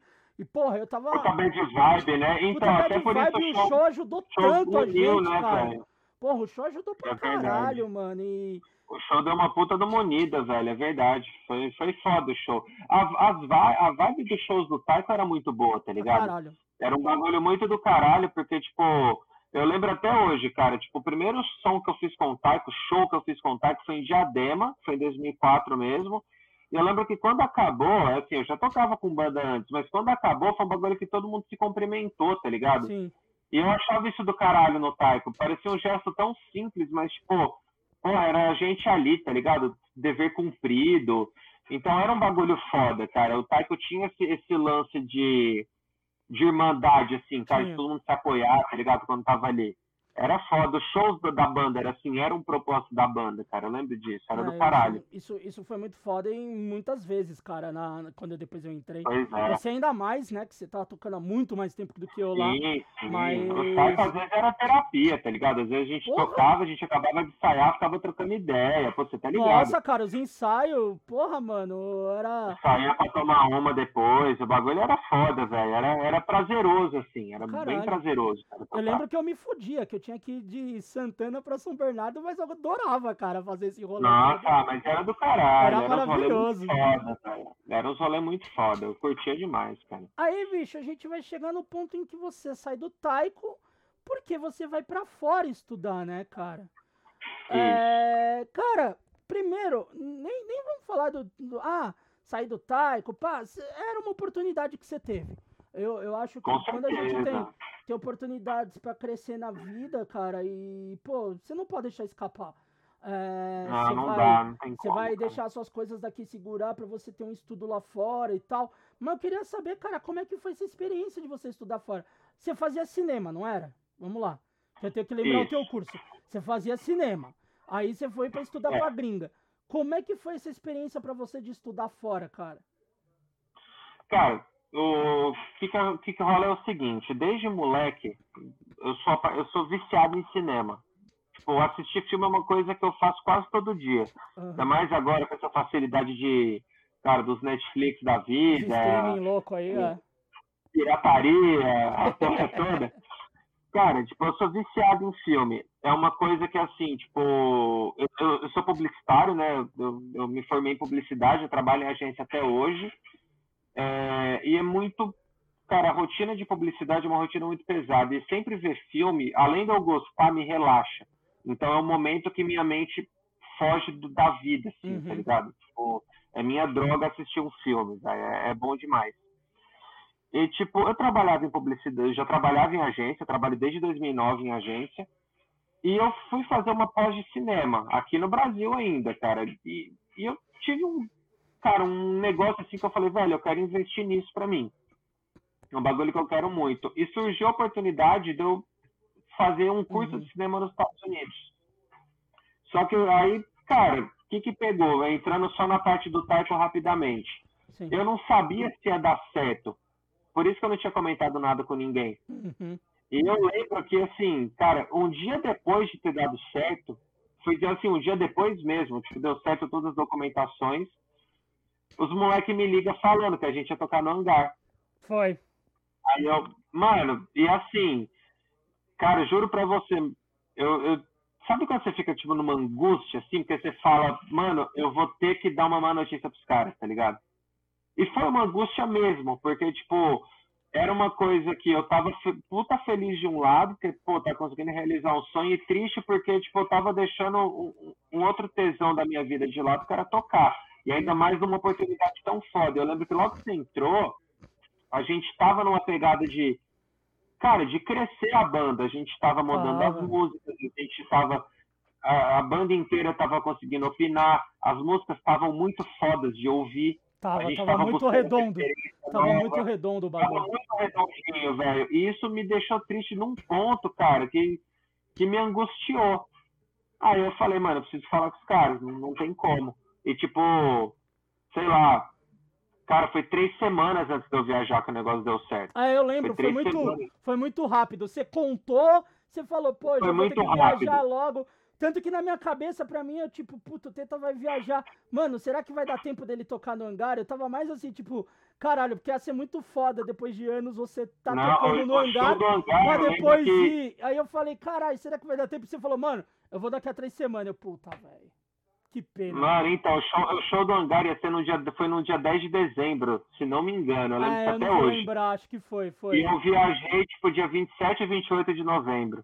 É, e eu ainda falei, mano, tenta antecipar essa porra. Eu falei, mano, porque eu quero muito tocar, velho. Eu quero muito tocar, ainda mais no lugar. Só que era uma coisa assim, meu curso que eu fiz já come, começou tipo dia 2 ou 3 de dezembro, um negócio assim. Começou, não tinha como. Não tinha como, não tinha como. Cara, e era um sonho, velho, era uma oportunidade que eu tinha. Nunca tinha viajado para fora do país. Uhum. Então, cara, foi uma coisa que, tipo, eu, eu, eu tinha que fazer aquilo, tá ligado? Sim. Eu tinha que fazer aquilo, não, não, não tinha como. E, cara, falando da experiência, então, eu fui fazer um curso de cinema. Eu, fazia, eu tinha terminado uma pós em cinema, em uhum. metade de 2012, e, assim, em 2012 eu já estava planejando para ir viajar. Eu tinha uma ex-namorada na época, que ela foi junto comigo. Cara, foi uma experiência, assim, tipo, maravilhosa, velho. Foi maravilhosa. Que foda. É, Nova York é uma cidade assim, como eu, eu sou fãzão de cinema, Nova York é uma cidade muito cinematográfica, tá ligado? Uhum. É um bagulho que, tipo, sei lá, se eu ganhasse na loteria, com certeza ia comprar um apartamento em Nova York pra ir de vez em quando, tá ligado? Se não morar. É um bagulho foda, assim, foda, velho. E o curso que eu fiz foi bizarro, porque, tipo assim, foi um curso de cinema ministrado em inglês. Na época eu achei que eu falava inglês, falava inglês pra caralho. Mano, porra nenhuma. Porra, o maluco começou a falar rápido, blá, blá, blá, blá, blá, blá, veio aquele balãozinho, fudeu na cabeça, assim, tá ligado?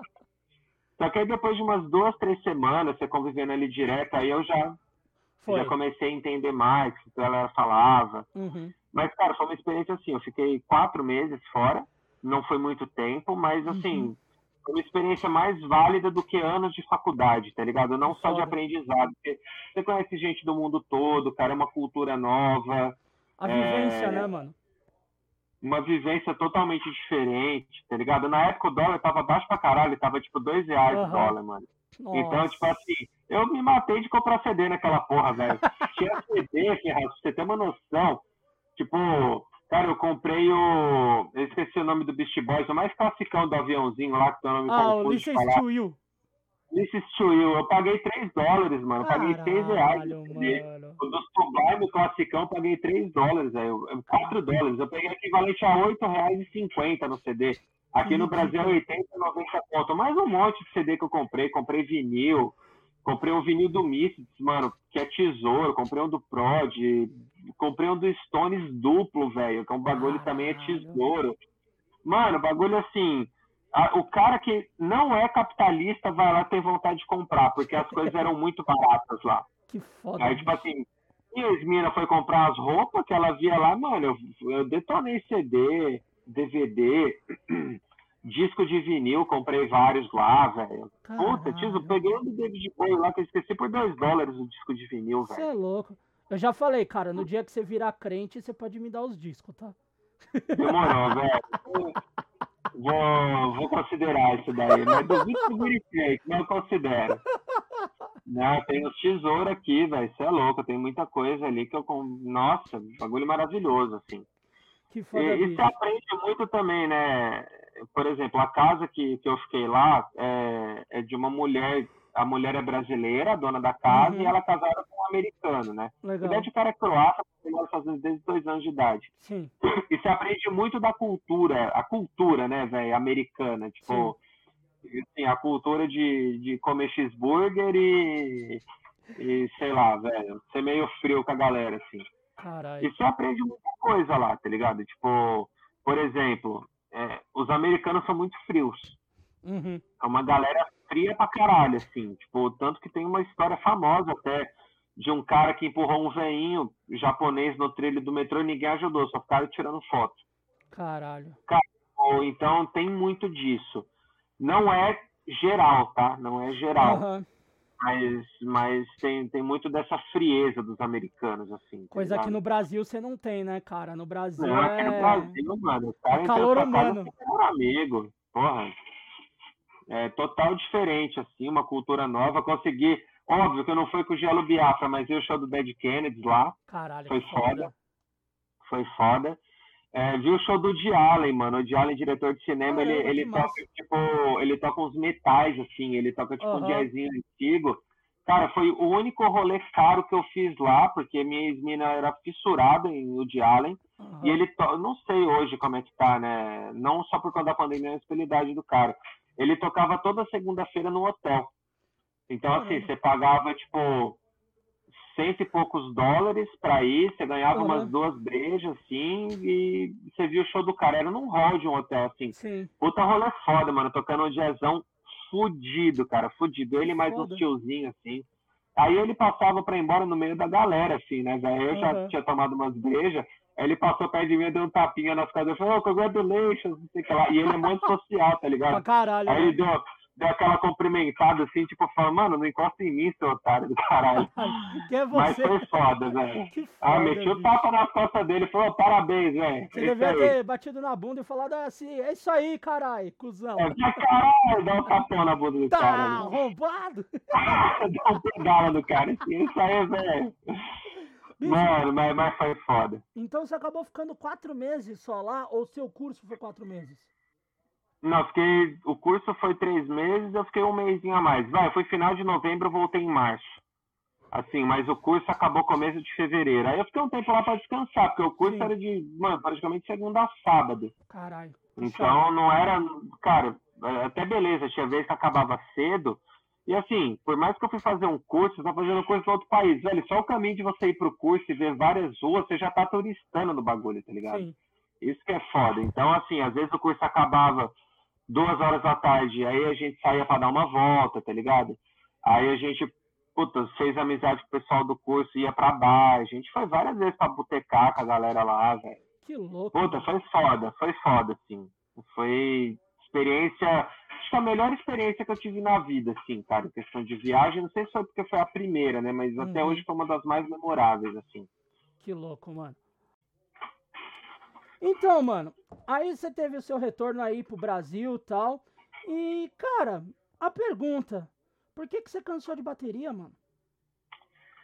Então, velho, é, eu, eu cansei na realidade não é nem da bateria, eu cansei da vida de ter banda. Uhum. Que, cara, quando você trabalha em agência de publicidade, consome muito seu tempo e, e sua energia. Sim. Então tinha um momento, cara, que de final de semana eu não tava mais naquele tesão, naquela pegada de, de ensaiar. Ainda mais que batera é o que mais se fode, que tem que carregar mais peso, é prato, é pedal. Uhum. Pra tocar, então, nem se fala, que às vezes tinha que levar batera. E, cara, eu fui começando a desencanar. Na- Assim, óbvio que você dá aquela. Você nunca desencana 100%. Porque, cara, Uhum. às vezes eu morro de saudade de tocar. De show, então, nem se fala. É um bagulho que de vez em Uhum. quando, assim, eu paro pra dormir e falo, puta, que saudade de, de tocar com banda, tá ligado? Não só Sim. um ensaio. De tocar num show mesmo, de fazer show, Uhum. de ver a galera pulando. Isso é um bagulho que eu sinto muita falta. Só que o, o ensaio era foda, sabe? Tipo, ter que sair, ter que locomover. Cara, teve um, tem um momento que, assim, você quer descansar. Você, quer, você não quer ter mais obrigação. Porra, às vezes eu trabalhava de sábado. Tanto uma vez o Jones me ligou, tipo, meia-noite e meia de uma sexta, eu tava na agência. Caralho. Ele falou, ó, mano, beleza, eu, tô, eu te liguei agora que eu sei que você sai tarde. Eu falei, então, mano, adivinha onde que eu tô? Ele, caralho, mano, você tá trampando ainda? Então teve uma hora que eu, mano, me esgotou assim. Eu falei, Uhum. velho, não dá, eu preciso ter meu tempo, eu preciso tirar o final de semana pra mim, pra eu descansar, pra eu dormir, pra eu, cara, fazer qualquer outra Você coisa. respirar, Entendeu? né, mano? Pra respirar. Cara, deu uma desencanada, assim, total, dessa pegada de ensaio, todo. Acho que o último show que eu fiz foi em 2012, que a gente tocou em São José dos Campos. Uhum. Acho que foi o último show que você tava na banda ainda na época. É, mas ne- ne- Que? não, nesse rolê eu toquei, foi o do. Não, você tocou. Caramba, eu esqueci o nome do pico Eu lá, mano. até hoje, cara. Eu, eu tomei choque naquele dia da barra de ferro. Isso. Cara, foi o último show que eu fiz na vida, que foi final de 2012. Foi, um aquele show eu foi foda, hein? Foi, foi do caralho. E era um pico famoso em São José, que agora eu não lembro, não lembro Rocos do nome Pocos, também. é o Rocos Pocos. Rocos Pocos, esse mesmo. É um pico famosinho, várias bandas Famoso, já tocou lá. lá, mano. Várias bandas já tocou, cara. E, tipo, teve uma hora que eu cansei, velho. Aí, assim, eu sinto aquela saudade, mas aí, velho, aí eu comecei, fui morar, primeiro morei com a minha ex-mina, eu já moro sozinho, mas aí vendi minha batera, vendi as coisas, só tem os pratos que eu tenho aqui ainda, eu tenho umas Uhum. baquetas de, de, De recordação. recordação que eu vou guardar pra sempre, assim. Mas aí uma hora começou a cansar. E, tipo, cara, eu vi que eu não, não, ia conseguir ganhar a vida tocando. Não é que eu tocava só para ganhar dinheiro, eu tocava por prazer, muito pelo contrário, acho que eu nunca ganhei um real tocando, velho. Uhum. O bagulho sempre foi ali, gastava dinheiro, mas, cara, com prazer, assim. Sim. Só que cansei. Uma hora bateu a bad, eu olhei e falei, ah, mano, não dá mais. Tanto que quando eu voltei, eu ainda falei com os caras do Taiko, tudo. Só que eu já tava com outro batera também, aí foi aquela coisa que foi cada um para um canto. Eu falei, não, desencana, cada um para um canto em relação à banda, né? Não a amizade. Uhum. É, então, é, é logo depois a gente tá tocando com o Marlon e a isso. gente fez uns shows com ele ainda, e daí depois eu saí. Aí depois isso. juntei, porque você, eu lembro que você voltou no começo do ano, acho que foi no fim desse mesmo ano, foi quando eu saí da Taiko. Porque a gente chegou. Foi. Porque primeiro. Porque primeiro foi o Luiz, que era o Luiz da Cafeine Blues, que tocou bateria na Cafeine.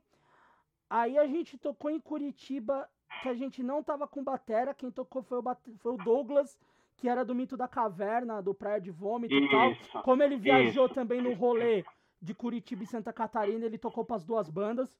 A gente tocou cinco músicas, daí foi engraçado que em Santa Catarina pediram pra gente tocar as músicas de novo. Foi meio bizarro, Nossa, assim. Eu, eu, lembro disso, eu lembro desse rolê. Eu lembro do rolê assim que vocês fizeram, porque isso eu já tava pra viajar. É. Aí o Marlos, aí o Marlon, o Marlon, né, entrou, tocou, daí depois de um tempo eu saí. Aí o Taiko fez um último show, eu já tava fora. E acabou, cara. Daí, tipo, acabou. Ninguém falou nada, mas acabou. acabou. É, cada um foi pra um canto, tudo, a banda foi. acabou. É, foi bem isso mesmo, cara. Aí deu uma desencanada também. Hoje em dia, eu até penso que foi uma decisão boa que eu fiz ainda, senão acho que isso ia ter arrastado por muito tempo, assim, durante a minha vida. Aí eu ia estar esgotado, velho, ia tá, já ia estar tá morto já. Ó, gente, eu falei isso antes de começar a gravar, mas eu vou falar, mas não é, mas não é porque eu não gosto dos restos dos caras. Eu acho que todo mundo foi muito importante. O Jones ter me convidado, tipo, eu agradeço pra caralho ter tocado na Taiko. Mas para mim, ter tocado com você e com o Josué foi uma experiência muito diferente para mim. Porque antes eu tinha tocado na Mussum, mas na Mussum nós éramos. Nós somos ainda quatro amigos, né? A gente estudou junto, Sim, quase nós. A gente tinha uma convivência diária de estudar junto ali. E lógico, com todos eu falo até hoje. Mas com vocês foi uma experiência porque dentro da Taiko, você e o Josué, eu via como os caras que queriam experimentar outras coisas, mas se deixava livre para se experimentar.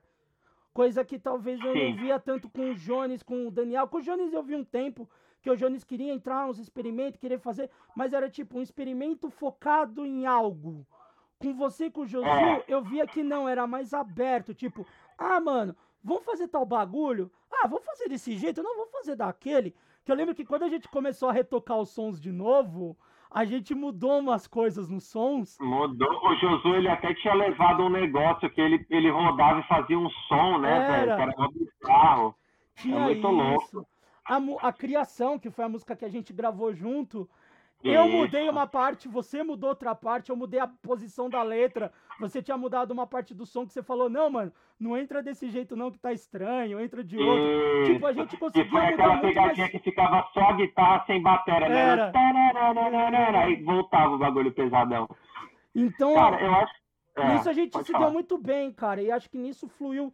Eu acho que o tempo que eu fiquei na Taiko foi muito mais pelo, pela coisa de ter fluído essa experiência contigo e com o Josué do que só ter tocado numa banda. Não que, que eu repito, não é que os outros meninos não me trouxeram nada, pelo contrário, ah, eles me trouxeram muita coisa.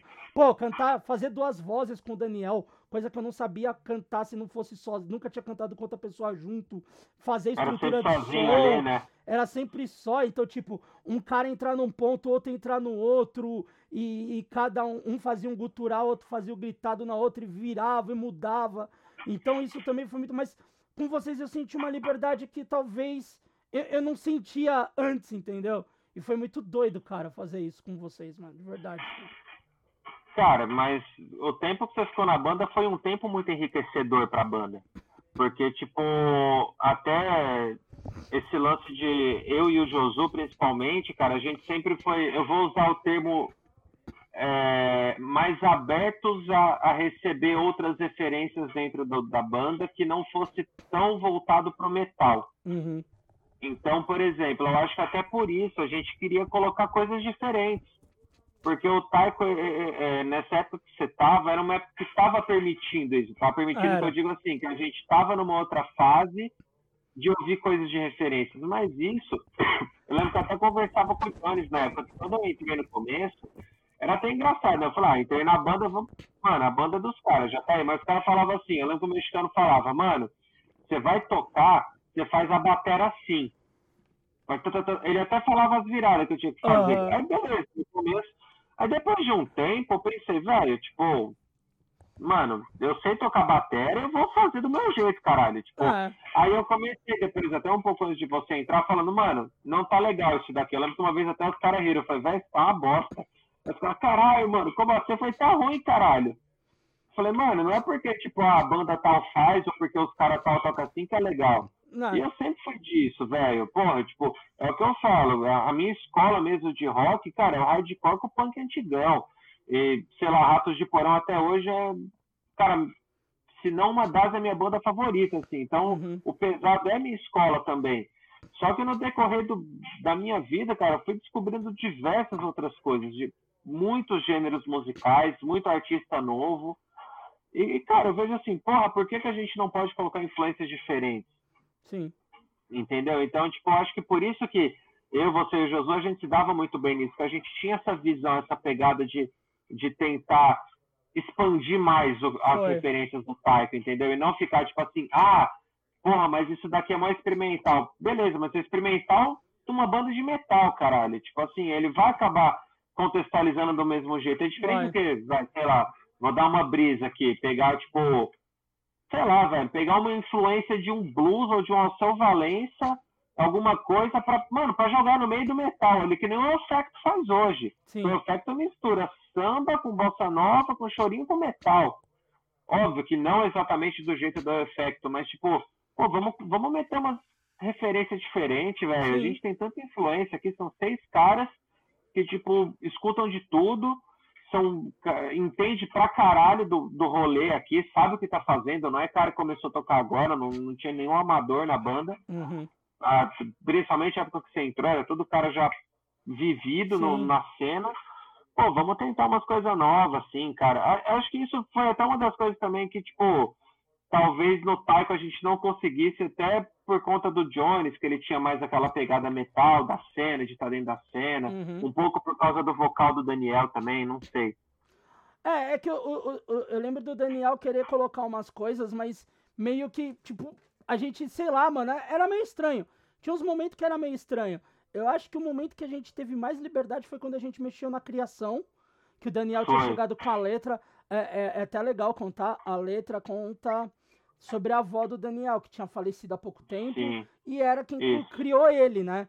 E era uma homenagem pra avó dele, e, e ele chegou com a letra, e eu lembro que a gente tava tocando a letra, tava, to, tava tocando, tava fazendo as bases, tava criando, e a letra não tava encaixando nem fudendo, mas nem fudendo, a gente tocava é tipo, verdade. mano, tá estranho, tá estranho, tá estranho. Aí eu e o Teta, a gente tinha uma piada, que depois os caras não gostavam, porque o começo da música era eu grito alto. Aí nós, os dois idiotas, quando a gente falava. Ah! grito. A gente ia grito alto, os dois. Ah! Gritava. E os caras cara ficavam puto, puto, puto. O Teta puto saiu, eu fazia isso, os caras ficavam mais bravos ainda. E... Só que daí, esse o grito alto não funcionava bem de início. Aí a gente inverteu, a parte do meio foi pro início e esse o grito alto foi pro final. Exatamente. E encaixou. E encaixou. E, e, tanto que a base inicial que o Teta tava fazendo da bateria não encaixava, que depois, quando a gente virou, encaixou. E depois. Nossa, certinho, cara. E depois, certinho, e depois teve a parte da guitarra que deixava sem nada. Que foi que ele já falou, que você falou antes, né, mano? E, e, e, não tinha, porque antes era a bateria, era, era a bateria reta e trava, só fazia um prá e entrava. Não, teve aquele, aquela parada sem som nenhum, só a guitarra eu fazia uma parada no ar também da bateria, não fazia? Aquele sonzinho do ar, aquele. Eu não vou saber fazer o som ah, agora, mas acho que eu batia no ar também. É. Cara, eu, eu brisava, assim, eu não queria seguir a cartilha ali de fazer, ah, vamos tocar retinho. Mano, eu, eu curtia brisar na bateria. A, a criação foi muito disso. Tanto das, da criação ter vocal gritado e ter até um semi-gutural, mas ela acho que é uma das músicas da Taiko, tirando, vai, ah, a, A semi- passada e presente, não, talvez. a, a cemitério, tirando algumas outras que Ah. você entendia mais a letra, que não era uma, É uma gritaria total. A É, criação e você presente era pegado. passado e presente era muito pegado. As, eh, tinha cemitério e tinha mais uma outra que, que é a do Split, que eu sempre esqueço o nome da música, que é a Ah, música é mais música lenta lá. lá. É. É, a não, tem a música que é a número 4, que eu esqueci o nome também, que é. Não, é gritaria também, é que no refrão fica mais punk, assim, fica mais punkão. É, É que uma quando você música- falou do Criação, eu achei que ia falar que era uma das músicas mais trabalhadas do Taiko. Eu Também, falei que é que é. Nesse ponto, ela também é Pra uma mim das é, mais é trabalhadas. criação e passado e presente. Eu é, achava as elefante, duas- depois quando a gente mexeu nela, ela ficou bem trampada. Também, também, é verdade. Depois, é que Elefante teve duas fases de, da Elefante, né? A gente fez uma parte, mas que a gente fez de uma vez, assim, que a gente começou a música e terminou ela do mesmo jeito, por mais que, assim, antes da gente fechar a música, eu digo, né? Da gente Uhum. deixar a música pronta, cara, foi, eu lembro que passado e presente teve um processo criativo muito foda também, e criação também, acho que criação até um pouco mais, por conta da experiência do Dani, principalmente, Sim. que ele passava pra gente, por conta da avó dele. Então, acho que a criação foi. Eu acho que todo o processo criativo foi muito bom, cara. Independente de ter, ter mudado algumas coisas, foi uma, foi, foram mudanças que, tipo, todo mundo ficou feliz, tá ligado? Foi. Foi, foi um, foi um trampo, foda. foi um trampo muito. Tipo, foi muito intenso, muito completo de todo mundo. Foi. ah, Foi do criar caralho. as bases, tudo, depois a gente gravar, foi tipo. Foi, foi uma união assim muito grande, assim. E foi a última gravação do Taiko também, né? Então tem tudo Foi, né? Acho que depois daquilo. Com o Marlon não teve? Acho que com o Marlon teve alguma, não teve? Não, não teve. Não teve. É? Puta, então Comigo não teve, com o Marlon. Só se eles gravaram alguma coisa depois que eu sa... Teve o tributo ao Nitrominds, que eu não tô. Ah, é verdade. mas é verdade. música própria da Taiko, acho que não teve nenhuma mais. Foi criação, né? É verdade. É verdade, é isso mesmo. Pra mim, eles tinham gravado alguma com o Marlon, se eu não tô enganado. Mas não sei se foi gravada no ensaio só também. É, pode ter sido gravado de ensaio também. É, pode ser, pode ser. Mas, cara, depois da sua parada aí de batera e tal, agora eu quero que você me explique a criação do Arte Cetera, né? Como é que foi a ideia Hum. da criação da, da página primeiro, lá no teu início? Por, por que que se criar ela? E, e se o intuito inicial que você teve da página é o que você carrega nela até hoje? Primeiro eu quero que você conte o, o início dela e depois sobre o intuito dela, se chegou a mudar algo ou não. Cara, vamos lá. O, o Art Cetra, ele começou. é, Não dá pra cortar, né? Que eu tô, tô, tô pensando aqui, tô gaguejando, mas vamos lá. Cara, o Art Cetra começou em 2013. E, e eu lembro que, assim, até pelo fato de eu fazer cinema e ser um cara, desde criança, ser apaixonado por cinema e música, eu tinha muita ideia. Até hoje, na realidade, cara, minha cabeça fervilha de ideia, assim. Não sei se eu sou um cara meio pilhado de vez em quando, mas. E eu comecei a ter a ideia de escrever texto. Eu Uhum. falei, cara, eu quero, eu tenho coisa aqui que eu preciso escrever. E eu acho que era mais além de música, não era assim, vou escrever uma música. Era escrever texto. É, ideias que eu tinha sobre música, sobre cinema. Eu, fu- eu sempre fui um cara muito questionador. Então, por exemplo, é, vai falando um pouco de cinema. Teve uma época que eu pensei, assim, cara, tem tanto filme que tá saindo no cinema, mas nenhum é original. Tudo ou é continuação, ou é remake, ou é baseado numa animação, ou é um prólogo que eles começam a falar, blá blá blá. E eu comecei a ficar com aquilo na cabeça. Falei, cara, eu preciso externalizar isso daí. E eu criei um blog, que é o Artcetra. O Artcetra, no começo, ele era um blog. Para quem não conhece, hoje o Artcetra ele é, um, é um portal de notícias voltados para arte e cultura. Então, eu falo sobre cinema, música, teatro, fotografia, séries de TV. É, ho- Hoje a gente tem uma agenda cultural dentro do Artcetra que eu recebo muito evento de assessoria. Então, o Artcetra eu falo que é o projeto da minha vida, cara. Eu nunca ganhei um centavo com o mas é uma coisa que eu tenho um tesão absurdo. Às vezes eu passo, fico horas a mais depois do trabalho para poder atualizar o site, porque eu sou sozinho no site. Tipo, é, quem alimenta o site sou eu. Então, cara, eu comecei ele como um blog. Tipo, aí, cara, eu escrevia assim, um texto por semana, às vezes a fonte secava, eu escrevia um texto por mês. Não tinha regra. Eu tentava pelo menos uma vez por semana ou uma vez a cada 15 dias escrever um texto. Inclusive, um dos primeiros posts eu fiz uma entrevista com o Josu, né, que como artista Uhum. plástico, que Sim. eu até tem umas fotos de umas de umas obras que ele fez assim com ferro, muito muito foda. E cara, com o decorrer do tempo, etc, ele começou a eu tinha um e-mailzinho lá, né, que, que o pessoal mandava, e eu comecei a receber muito e-mail de assessoria de imprensa. Uhum. Tipo assim, pô, divulga minha banda. Ah, vai ter um evento pá, não sei o que lá. Eu comecei, só que isso como blog, né? Comecei a postar. E, cara, eu vi que começou a aumentar muito o número de e-mails, assim. Comecei a receber, tipo, sei lá, eu recebia um por semana. Um a cada 20 dias. Depois eu comecei a receber, tipo, um todo dia. Aí depois, dois, três por dia. Aí eu falei com um camarada meu, eu falei, mano, eu tô com uma ideia aqui, velho. Eu acho que, tipo, eu não quero mais que seja um blog. Eu quero que ele vire. um- Eu, eu não usava nem a palavra portal. Eu falei, eu quero que ele vire um site para eu publicar notícia. Sim. Tipo, aí isso é óbvio, né? Eu falava assim, tipo UOL. Só que não, ah, não quero ser igual, não é isso. Mas, cara, eu Uhum. quero um site mais Um site, informativo. não um blog, né? Um site, não um blog. Cara, aí assim, a gente deu uma. Ele criou o site, aí eu lancei o site como portal em 2016. Eu não tinha nem rede social ainda pro negócio. Tipo, eu fiz assim, tipo, sem ter Facebook, aí eu lancei tudo junto. Eu fiz o Instagram junto, o Facebook, o Twitter, fiz tudo junto. Aham. Aí, tipo, dessa repaginada e eu dei uma nova repaginada, quer dizer, eu, eu criei o site assim, e agora, outubro de 2020, setembro, eu acho, eu repaginei o site completamente. Hoje o site que você vê assim, é totalmente novo e diferente do que era. Então, antes as notícias eram tudo quadradinho, assim. Agora, Uhum. velho, tipo, tá tudo diferente. A gente fez uma agenda cultural muito foda, muito bem trampada. Que você vai ali no dia, tem seu evento já foi encerrado, tem quando que vai acontecer, a data, tem uma, uma área específica só de agenda cultural.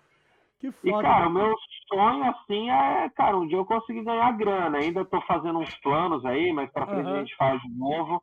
Mas tô com uns planos aí pra tentar monetizar, porque é uma coisa Sim. que, cara, é um tesão, um prazer que eu tenho. Se eu pudesse monetizar com isso, pra mim, eu ia ser um cara bem realizado. Já consegui, nunca, nunca ganhei dinheiro, mas já fui em show pra caralho, velho. Graças Puta que pariu, velho. Fui em show grande ainda, velho. Só não fui nos Lollapalooza da vida aí, mas de Aham. boas também. Mas, cara, eu já vi o Midnight Oil, já vi o Pet Shop Boys. Caralho, que foda. Eu fui naquele SP Trip que teve o The Who, que teve o Guns. De Caralho. graça, de pista VIP eu fui naquela porra ainda, velho. Porra, mano. É, então, assim, nunca ganhei dinheiro, mas também deixei de gastar uns bons ingressos aí, velho. Foi É, uma eu- pancada de show, velho. Uma eu não- pancada. Teatro, fui num Caralho, monte. eu não vou mentir não, cara. Quando eu entrei no Post Hardcore, eu também ganhei- entrei num shows aí. Umas Porra, coisas que eu queria ver, tipo...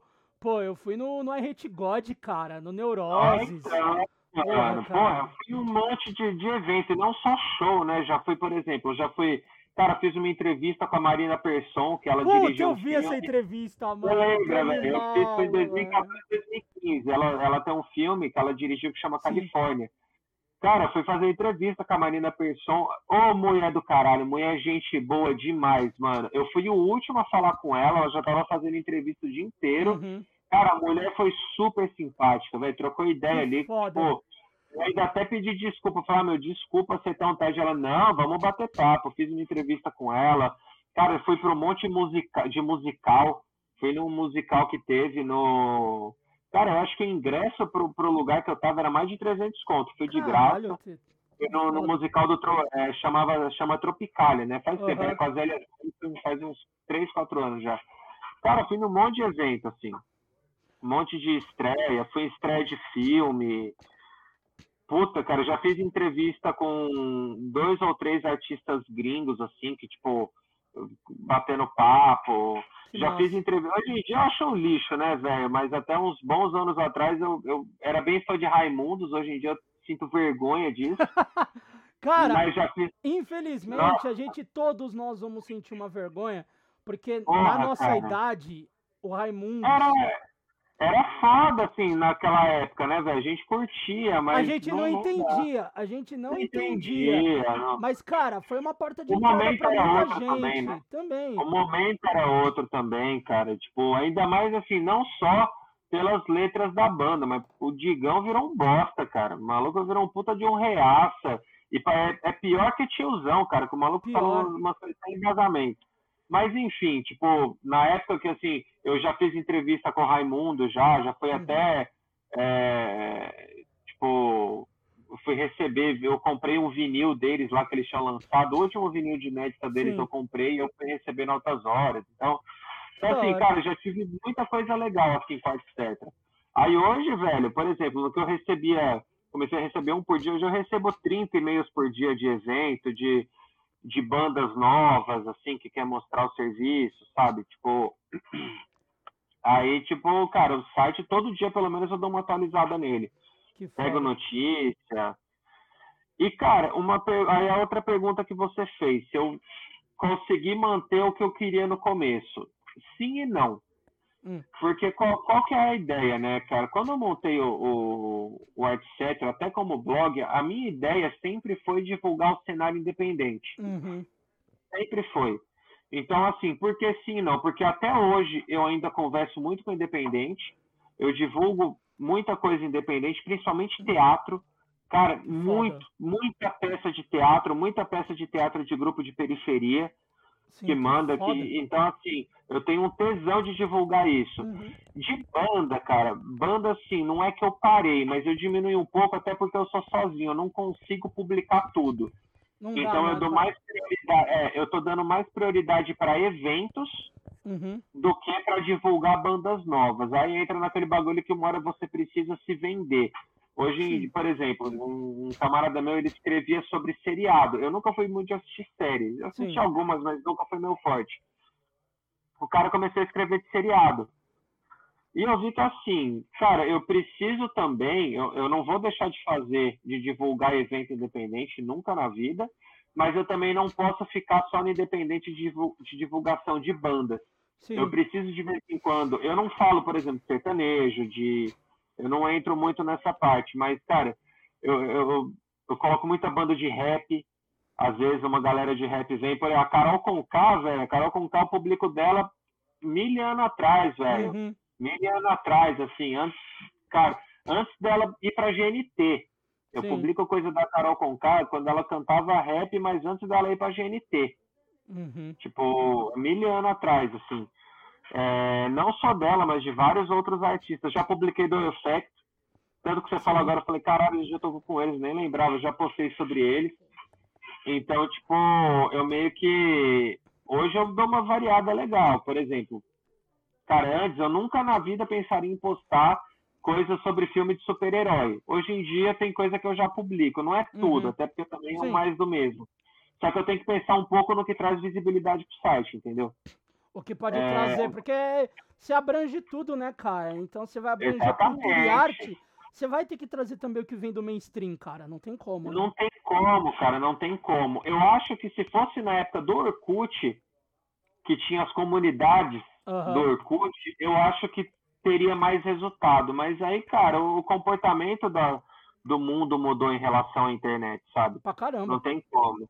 Então eu preciso postar uma notícia de vez em quando, é, sei lá, tipo, morte de alguém, às vezes eu escrevo algum Sim. texto, ou, por exemplo, às vezes eu pego para ver filme, eu escrevo resenha de filme, eu escrevi, puta, assisti aquele meu pai, do Anthony Hopkins ganhou Oscar, eu assisti ele até por conta de, eu assisti ele como um link de imprensa, então eu assisti uhum. antes dele ser lançado. Que foda. Aí, puta, lindo filme, fudido, Demais, cara. eu vi, cara demais. A gente, fez um, a gente fez uma edição do podcast dos filmes do Oscar. Eu é, e a, a Lu, né, minha companheira, a gente pegou, cara. O que não tava, o que não tava nos streaming, a gente meteu no streaming e foda-se. Vamos ah, ver, tá ligado? Stream é vida, velho. Um monte, um monte. é, mais vários. Ah, o, o Nomadland assistir no stream e o Bela Vingança. É, eu assisti, ah, eu assisti. Assistimos eles, o Ju. Quase todos, cara. Só o que não tava no streaming a gente viu. Porque no streaming era o Mank, o Sete de Chicago e o Som do Silêncio. E o Som do Silêncio. Pra mim é fodido também. Pra mim, Nossa, mano. Não sei se que filme maravilhoso. Música, mas não filme foda, né, velho? Caralho, mano. Cara, aquela parada de, de trabalhar um filme sem som, mano. Tipo, Nossa, cara, é absurdo. Filme maravilhoso, cara. E eu assisti o Som do Silêncio antes dele sequer ser indicado pro Oscar também, que ele estreou no Amazon faz um faz tempo uma já. cota. Eu também eu, Faz uma cara. antes. Puta, achei muito foda. É maravilhoso. Ó, a gente vai continuar nessa parada de cinema, mas a gente Vamos. vai entrar nas perguntas em que o pessoal mandou. Sim, recebemos. Eu- o Luciano acha que ele não vai receber pergunta. Eu já vou fazer uma que ele já esperava, que tem um amigo dele, que é o Jonathan, que ele falou que ia mandar, né? O Jonathan perguntou assim: pergunta pra ele qual o segredo dele para ser tão gostoso. Ah, o Jonathan é um desgramado, velho. Vou até mandar pra ele essa parte depois aí. Eu sou gostoso porque o Jonathan é um lindo, cara. O Jonathan é um cara que a gente trabalhou junto, ele tá no lugar que a gente trabalhou junto ainda, que ele é diretor de arte, é um moleque do caralho, super do metal também, mano. Da hora. A gente trocava uma puta ideia de várias bandas. O Surra eu não conhecia, ele me apresentou. Caralho, Teto. Ele que me apresentou o Surra, velho. Aí eu até falei, brinquei com ele. Falei, caralho, Jonathan, tipo, mano, eu tô por fora de banda total, de coisa nova, assim. A gente trampa junto, aí eu chamava ele de lindo, velho. Jonathan é gente boa demais. É da- de diadema o Jonathan, velho. Caralho. Jonathan, a gente, é que eu não encontrei ele, mas o primeiro show gringo dele foi do Slayer, velho. Eu queria ter visto ele lá pra jogar ele no meio da roda, assim, falando, vou, vou, vou estrear num show pesado aí pra você ver o que, que é bom, velho. Ó, cara, Figura. Aqui eu não sei o nome todo das pessoas, então eu falo pelos nicks do Instagram, porque eu sou meio lerdo, então desculpa a Ah. velhice. Mas eu acho que é alguém que você conhece, Tati Underline Georgette. Ela me manda assim, como ele, como ele consegue conciliar tanto trabalho, como lidar com a fama. a Tati é desgramada, vou, vou zoar ela depois. A Tati fez faculdade comigo, a gente tem grupo de WhatsApp até hoje.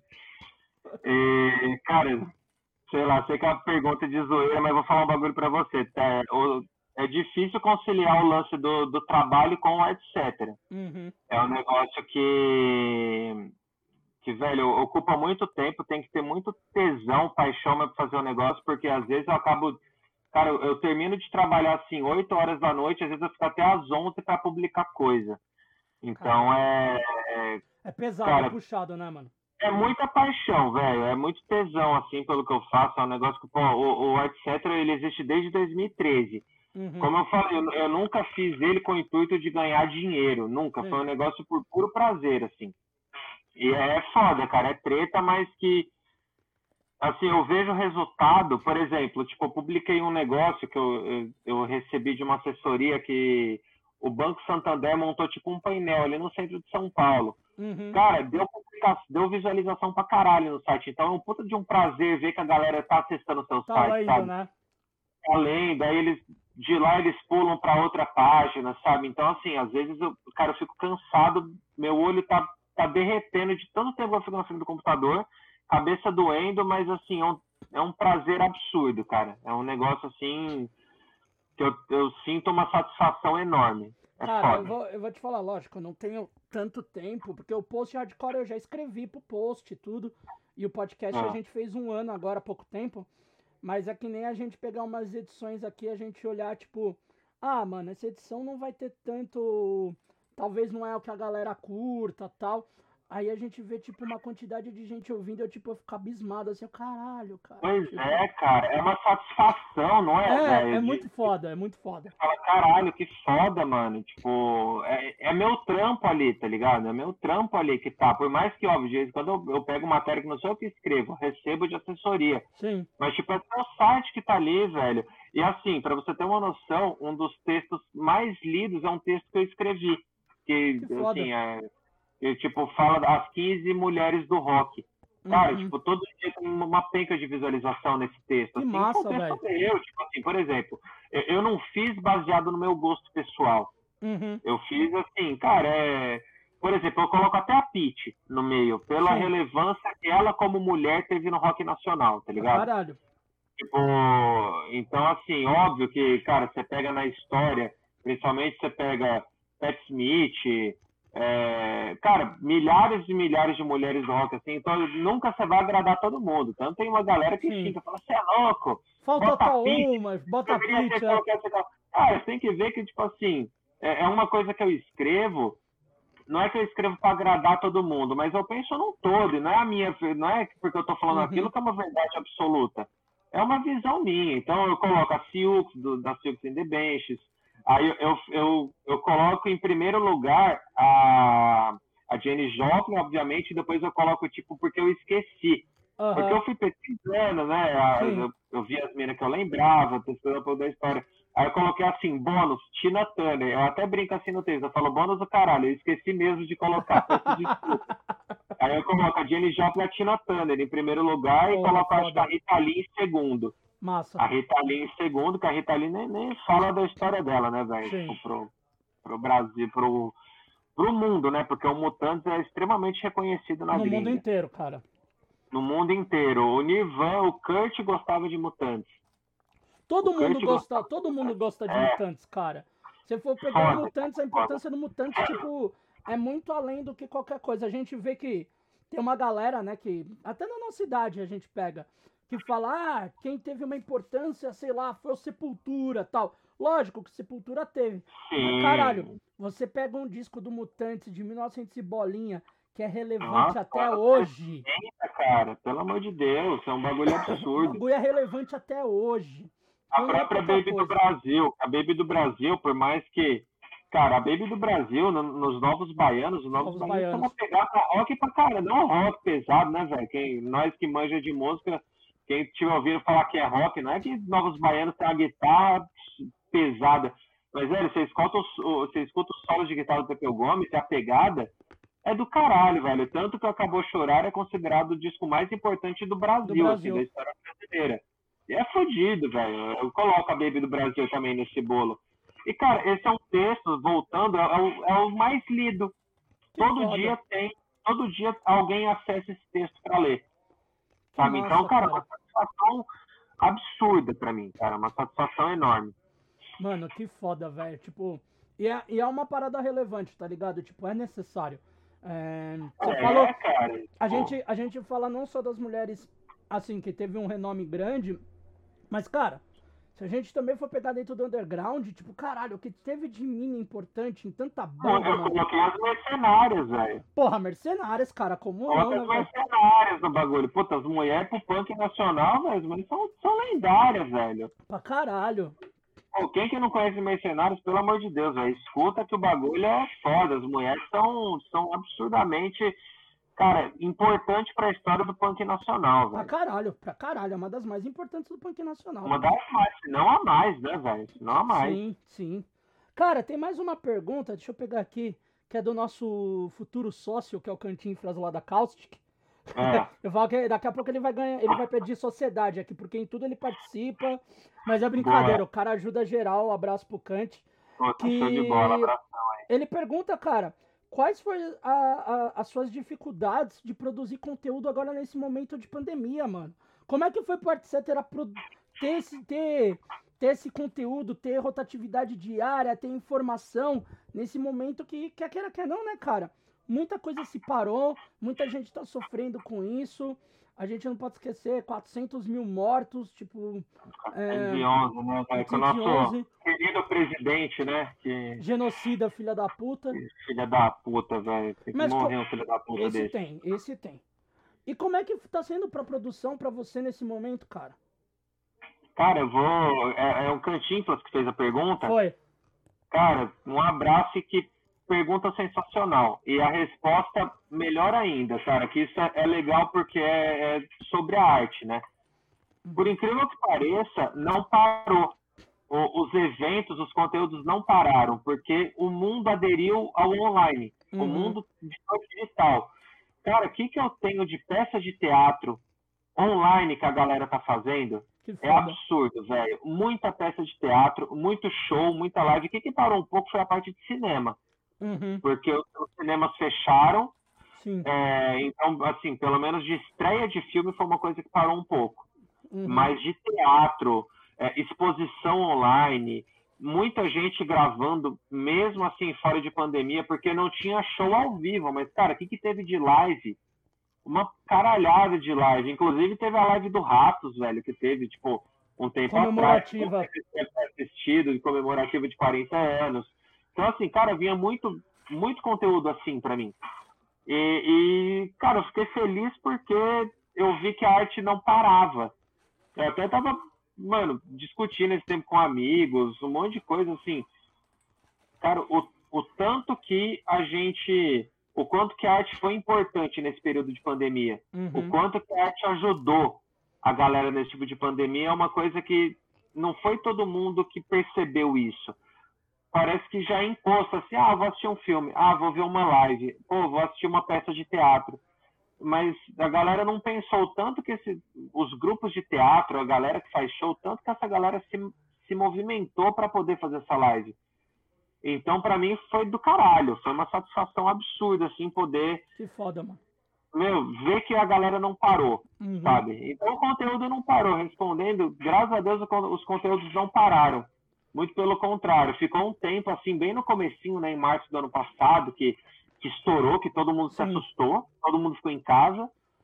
Mas depois de um tempo a galera começou a reviver e falou, velho, é o que eu faço, eu preciso fazer isso. E a galera começou a fazer muito teatro online. Então os conteúdos foram, foram vindo daí, cara. Muito foda. E, bicho, a gente tava falando de filme e tal, até a gente comentou alguns do Oscar, que eu ah. queria te perguntar. Você acha que ter uma premiação do Oscar... Uh, eu nem vou falar do BAFTA, porque o BAFTA nem teve, acho que, direito online. Os caras soltaram ah. no site, uh, teve os Globo de Ouro da Vida, pá. Você acha que foi necessário ser feita uma premiação física dessa galera nesse momento? Cara, eu acho que não. Eu acho que não, porque é que assim, eu, eu acho que eles fizeram na realidade que muita gente já foi vacinada. Lá nos Estados Unidos uhum. foram vacinadas muito mais pessoas do que aqui. E foi com. Cara, é que eu acho que assim, o Oscar, pelo glamour que ele tem, eu acho que envolve o lance de dinheiro, de patrocínio, uhum. e o lance de já ter abrido a vacina. Se você me perguntar se é necessário, eu vou falar que não. Sim. De maneira nenhuma. Mas eu acho que eles fizeram por conta de patrocínio. Eu acho que a galera bancou ali para aparecer na TV. E talvez por contrato, sei lá, tem que chamar uma galera. E eu acho que ele ficou uma coisa mais assim, cara, vem quem quer. Tanto que o Anthony Hopkins foi convidado para ir, ele não foi. Sim. Mas se ele perguntar se acha necessário, não. Do jeito que as coisas estão ainda, é que o Brasil tá atrasado, né, velho? É. O Brasil tá atrasado. Porra, na Nova Zelândia tá tendo show, na Austrália é. tá tendo show. A galera não usa mais máscara. Então, assim, é que a gente tá aqui, vê é, desse jeito, puta, mas tá, tem muita gente morrendo ainda. Ainda tem. Cara, tipo, o Brasil tá extremamente atrasado, velho. O Brasil tá atrasado pra caralho. Tipo, porra, um monte de gente morrendo. Paulo Gustavo morreu ontem por Covid. É, per, cara, o mundo tá perdendo muita gente pro Covid, muita gente boa, muita gente. A gente teve recente o Alex Bucho, que tocava no Hot. No Hot, cara, que, meu, causou uma puta de uma comoção nas redes sociais, que eu falei, caralho, velho, assim, óbvio, conheci o cara, devo ter trocado ideia com ele poucas vezes, mas, tipo, uma, olha como é que a cena é forte, olha por conta de Sim. um presidente filho da puta, que, velho, porque é um otário, o cara, e sabe que muita gente segue. O cara, olha o que, que o cara tá fazendo, entendeu? Olha, olha a merda. Tá fazendo. Olha a merda. Então, assim, mas os outros países, cara, ainda bem que o Trump já saiu dos Estados Unidos também, que lá a vacinação começou a ir muito mais rápido Sim. também. A visão dele é outra. Mas ainda assim, independente de, de do Brasil estar tá atrasado, outros países estarem na frente, eu ainda achava desnecessário. Não, não acho que uhum. poderia ter sido online, poderia ter sido, sei lá, de uma outra maneira. Não... Sim. E uma outra coisa de perguntar do Oscar, que eu acho que foi uma das polêmicas, vamos se dizer, que foi do melhor filme ser antes não ter terminado a premiação, né? Terminaram com o melhor ator. É, que eu acho que eu tô achando que a academia achou que o Chadwick ia ganhar, iam fazer um tributo para ele, ia terminar com aplausos. É, e o cara não ganha e ganha o Anthony Hopkins, que para mim foi o mais merecido. Eu não sei Não, se... foi, cara, foi. Porque perto da atuação do Shed, que desculpa, do Anthony Hopkins. Não. E, e, eu tava crente que o Shed ia ganhar por conta do contexto, por conta da morte dele. Eu achei também. Mas, mas se falar assim, ah, merecia, não, de maneira nenhuma. Cara, o Anthony Hopkins, eu vou, eu vou mais além. Para mim, a atuação dele no meu pai foi melhor que do Hannibal Lecter. Ah, cara, eu já não sei, hein? Velho, Porque, ó, bate no. O foda é que bate no Olha. coração o Hannibal Lecter ali, mano. Puta que pariu. é triste dizer isso, mas, cara, Anthony Hopkins, ele fez um bagulho tão, tão foda. E não, ó, eu vou falar, não foi só, não sou só eu que tô falando isso. Eu tenho, Sim. eu sigo muito grupo de WhatsApp, né, de cinema, Uhum. de, do, no Facebook, até tem uns grupos de cinema no WhatsApp também. Cara, muita gente falou, velho, foi melhor que o Hannibal. Eu não, não vou falar assim, foi tão, tão melhor que o Hannibal. Mas, cara, eu acho que se igualou ali, viu? Não, igualar eu também acho acho. Foi uma Olha, me- velho, porque o cara foi, assim, fenomenal, fenomenal. melhores atuações da história dele, cara. Foi. É Não, assombroso, é cara, assombroso. foi, foi absurdo, foi absurdo, assim, o cara, ele foi, tipo, cara, foi, foi, foi absurdo, assim, o, o, o cara tocou, assim, ele conseguiu tocar. A cena, ah, vou dar um spoiler aqui, quem não assistiu, foda-se, velho. Mas tem uma cena que o, o genro dele começa a dar uns tapas na cara dele, assim. Sim. Mano, é, pra mim ele ganhou o Oscar ali, velho. Pra mim ele ganhou o Oscar ali, tipo... E, e- e o filme, até, eu até escrevi sobre ele no etc, cara, que foi Uhum. legal que tem muito filme que fala do Alzheimer, de velhice, só que foi um dos primeiros filmes mais, mais famosos, assim, se não o primeiro que é como se você estivesse dentro da cabeça do cara. Você sente é a confusão foda. do cara. Isso é, isso é muito do caralho, velho. Não foi um filme assim, sei lá, por exemplo, tem o Para Sempre Alice, que você só tá acompanhando a vida da mulher, Uhum. mas você não tá dentro da cabeça dela. No filme, você, você entra na cabeça do, do cara ali, velho. Você, você fala, caralho, eu tô com Alzheimer também. Tipo, o que que tá acontecendo? Que, por que que mudou a pessoa? A filha era uma, agora é outra. Eu acho que assim, é a mesma sensação que a gente teve no som do silêncio do não ter som, Exatamente. o meu pai exatamente. te dá a sensação do Alzheimer, que nem, pô, é, foda-se, agora a gente tá tocando spoiler. Se você não viu esse filme ainda, É, pelo amor de Deus, né? Tem no stream aí, caralho. Vai assistir. A parada, assistir. a parada que eu, que eu fiquei muito abismado foi assim: inicialmente o corredor tinha uma lâmpada central. Daqui a pouco ele tinha uma outra lâmpada diferente. Depois ele tinha duas lâmpadas diferentes. Aí a cor da Nossa. parede muda. Aí O quadro não tava mais lá, o né? quadro, a cozinha muda, a cor da cozinha. Daí tinha umas, umas plantinhas na janela. Depois não tem mais as plantas. Tipo, cada hora muda um Nossa. bagulho. Você fica tipo assim, mano, você, você fica é tipo, essa, caralho, Você mano. não sabe se é um filme de suspense que estão tramando contra o cara, entendeu? É, é fudido. A, a única injustiça, falando de Oscar ainda, a única injustiça que eu achei do Oscar foi o Som do Silêncio ter ganhado como melhor edição. Não edição, não som, melhor edição. Edição. É, pra mim o meu pai tinha que ter ganhado. Fácil, assim, fácil. A edição foi, cara, muito mais trabalhada do que do Som do Silêncio. É porque eu acho que a do meu pai foi focado num, num ambiente único, talvez por isso. Né? Não, mas justamente isso, porque, tipo Ah. assim, o ambiente único, ele se transformava. Verdade, tinha isso também. Ele se transformava, velho. Tipo, do nada, assim, por exemplo, tá, ele tá ali com, com um cara que tá batendo nele, e quando a mulher vai ver, é outro cara. Tipo é assim, quando a mulher aparece em cena, tá outra pessoa. Então, puta, essa jogada pra mim foi sensacional. E tudo ali na mesma parte, tudo, tudo no mesmo momento do filme. Cara, eu acho que assim, se o Anthony não tivesse ganhado, pra mim, eu não daria o prêmio pro Chadwick. Eu daria pro Riz Ahmed do Som do Silêncio. Do, do som do silêncio. Ele, pra mim, ele foi ótimo, velho. Cara, o cara, Nossa, no- o cara ficou um ano pra aprender todos os, os sinais, cara. os sinais. Não, e não só isso, cara. Tem uma cena, tá bem no começo do filme. Aí já não vou dar, não é spoiler, mas tipo, tá bem no começo do filme que tipo ele começa a perceber que ele tá surdo, que cara, ele para e ele é só o rosto dele, ele não faz nada, ele não fala, mas é o rosto dele assim, tipo, fudeu, tô surdo. Sim. Mano, é, tipo, a feição do cara ali fala, nossa, que foda, velho, que foda, tipo, você vê, é o cara real ali como se ele estivesse ficando surdo mesmo. Isso é do caralho. E tem uma outra cena que também não vai fazer tanta diferença pra quem assistir, que é quando ele É. vai de novo no trailer dele no ônibus, lá no micro-ônibus, e que ele vai lá e toca a bateria, ele já tá surdo.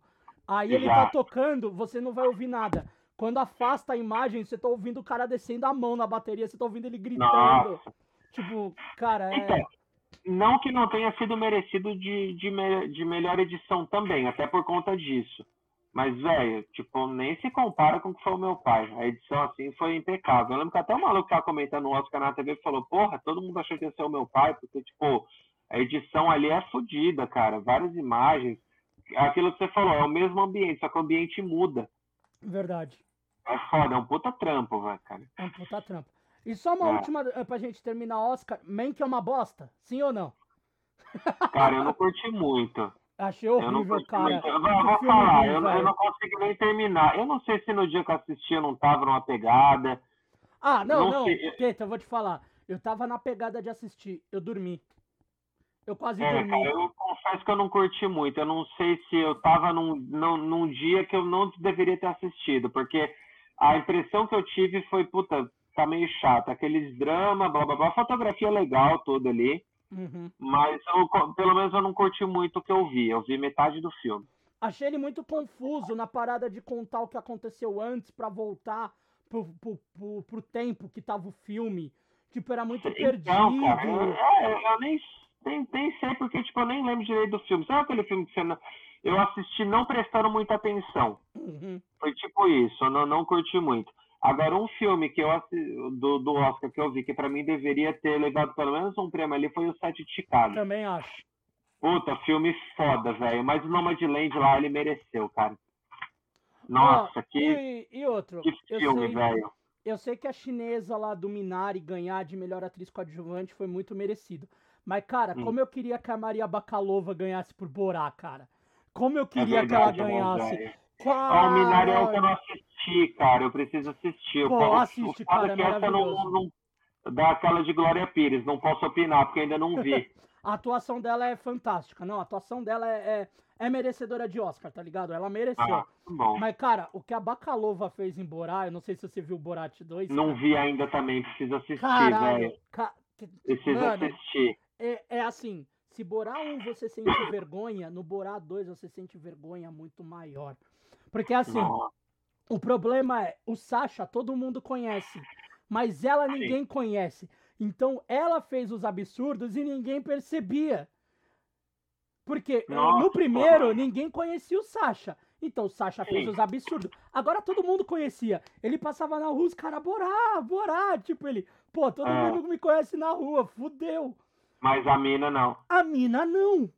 Cara, Caralho, é assim, velho. cara, quando ela tem uma cena, eu, vou- eu vou contar, é muito engraçada, mano, tipo, é muito Ah. bizarro, assim.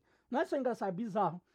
Ah, no manual que tem pras mulheres lá do país deles, se elas vão se masturbar, a vagina come a mão delas. Tipo um treco assim.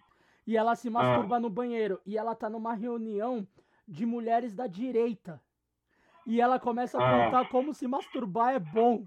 Caralho. Mano. Puta, mano. Tudo bem. Nossa, O. Sasha entra na convenção da, da direita lá dos Estados Unidos vestido Ah. com a roupa do Ku Klux Klan, cara.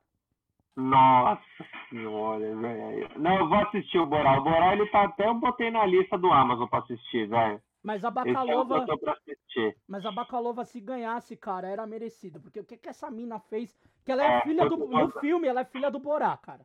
Então, É.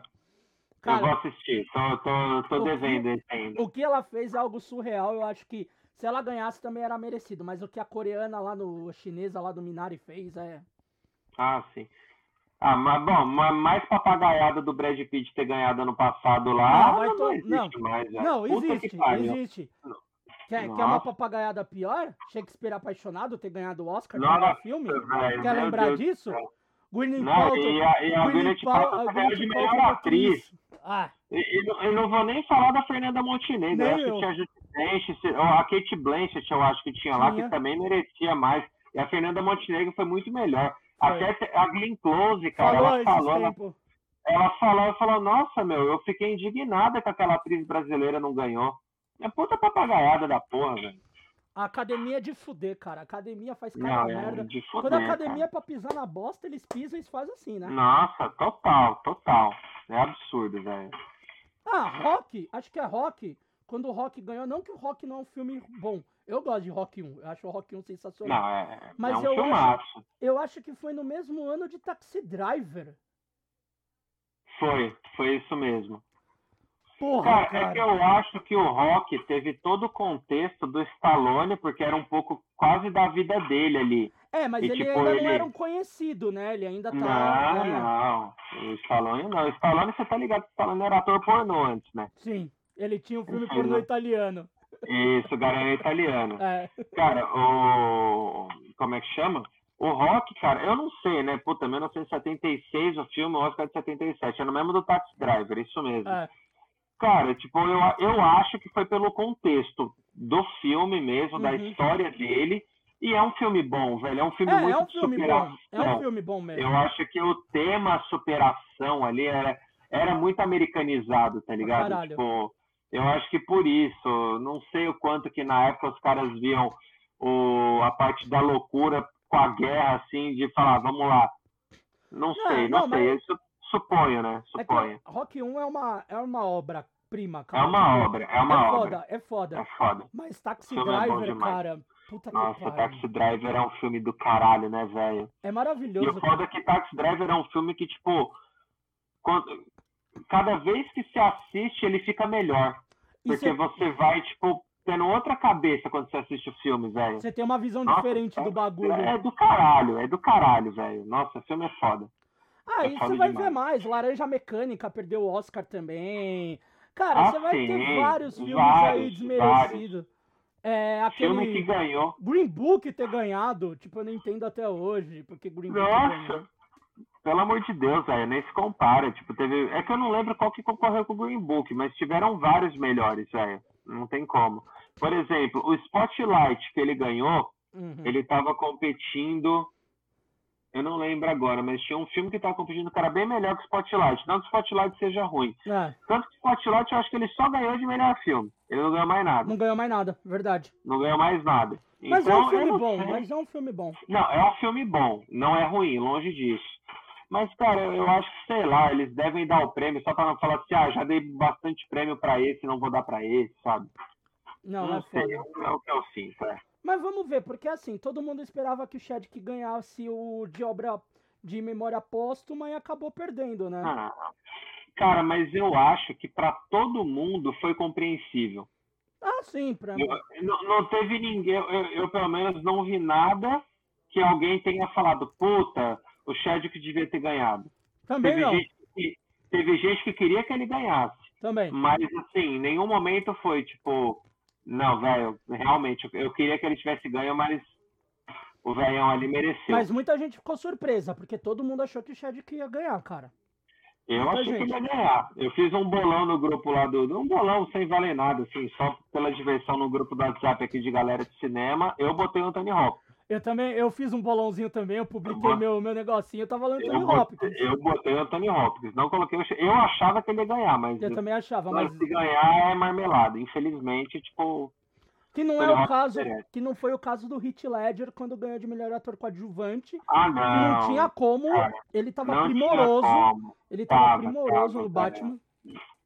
Tava, foi tipo, tanto que é um dos papéis, assim, é um papel que ele serve de referência até hoje pra vilão, velho. O cara mudou o jeito de fazer vilão. mudou. O cara mudou. Ele mudou total. Tanto que ele e o Anthony Hopkins são considerados um do, é, os maiores vilões de, do cinema, assim. Sim, Tem ele, o. Aí os caras colocam Darth Vader também, mas eu Sim. acho que é outra pegada. E tem o Dennis Hopper no Veludo Azul. Que ah, também é verdade. fudido, velho. Fudido. Ele tá Fudido. psicopata, velho. Tá, tá foda, tá foda. Verdade, cara. Nem lembrava do Veludo Azul, mano. Caralho, esse filme é Nossa. foda. Esse filme é genial. É muito bom. Eu tenho o DVD até hoje, cara. Um DVD que eu, que eu seguro ele bem aqui, cara. Esse- Não, o meu é do Taxi Aí- Driver. O do Taxi Driver eu seguro É, bem aqui, cara. Que O esse... meu Veludo Azul ali é um filmaço, cara. Bicho, a gente tá chegando no fim e sempre pro pessoal que a gente conversou tudo, a gente pergunta. Essa pandemia a gente consumiu muita coisa dentro de casa, né? E, Hum. e talvez uma das coisas que a gente tem consumido bastante seja música, né? Não só pelo nosso gosto, que a maioria das pessoas, grandes pessoas que passaram por aqui, todas têm um envolvimento direto ou indireto com música, mas te Ah. perguntar, cara, o que, que você tem ouvido ultimamente? Eu não tô falando de rock, de qualquer coisa. O que, que você tem ouvido ultimamente que você pode contar pra gente?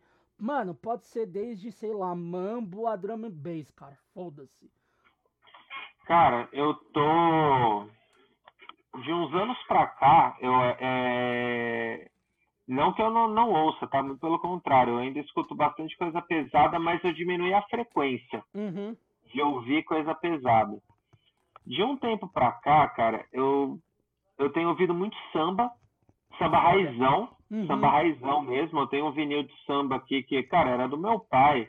Aí quando eu mudei, eu peguei uns vinil lá que sabia que ele nem ouvia mesmo. Tem um que é. Puta, é samba alguma coisa, que já é um monte de sambista que já tinha morrido. Então tem Noel Rosa, tem o. Cacete, o. o Paulistão lá, o- caralho, o.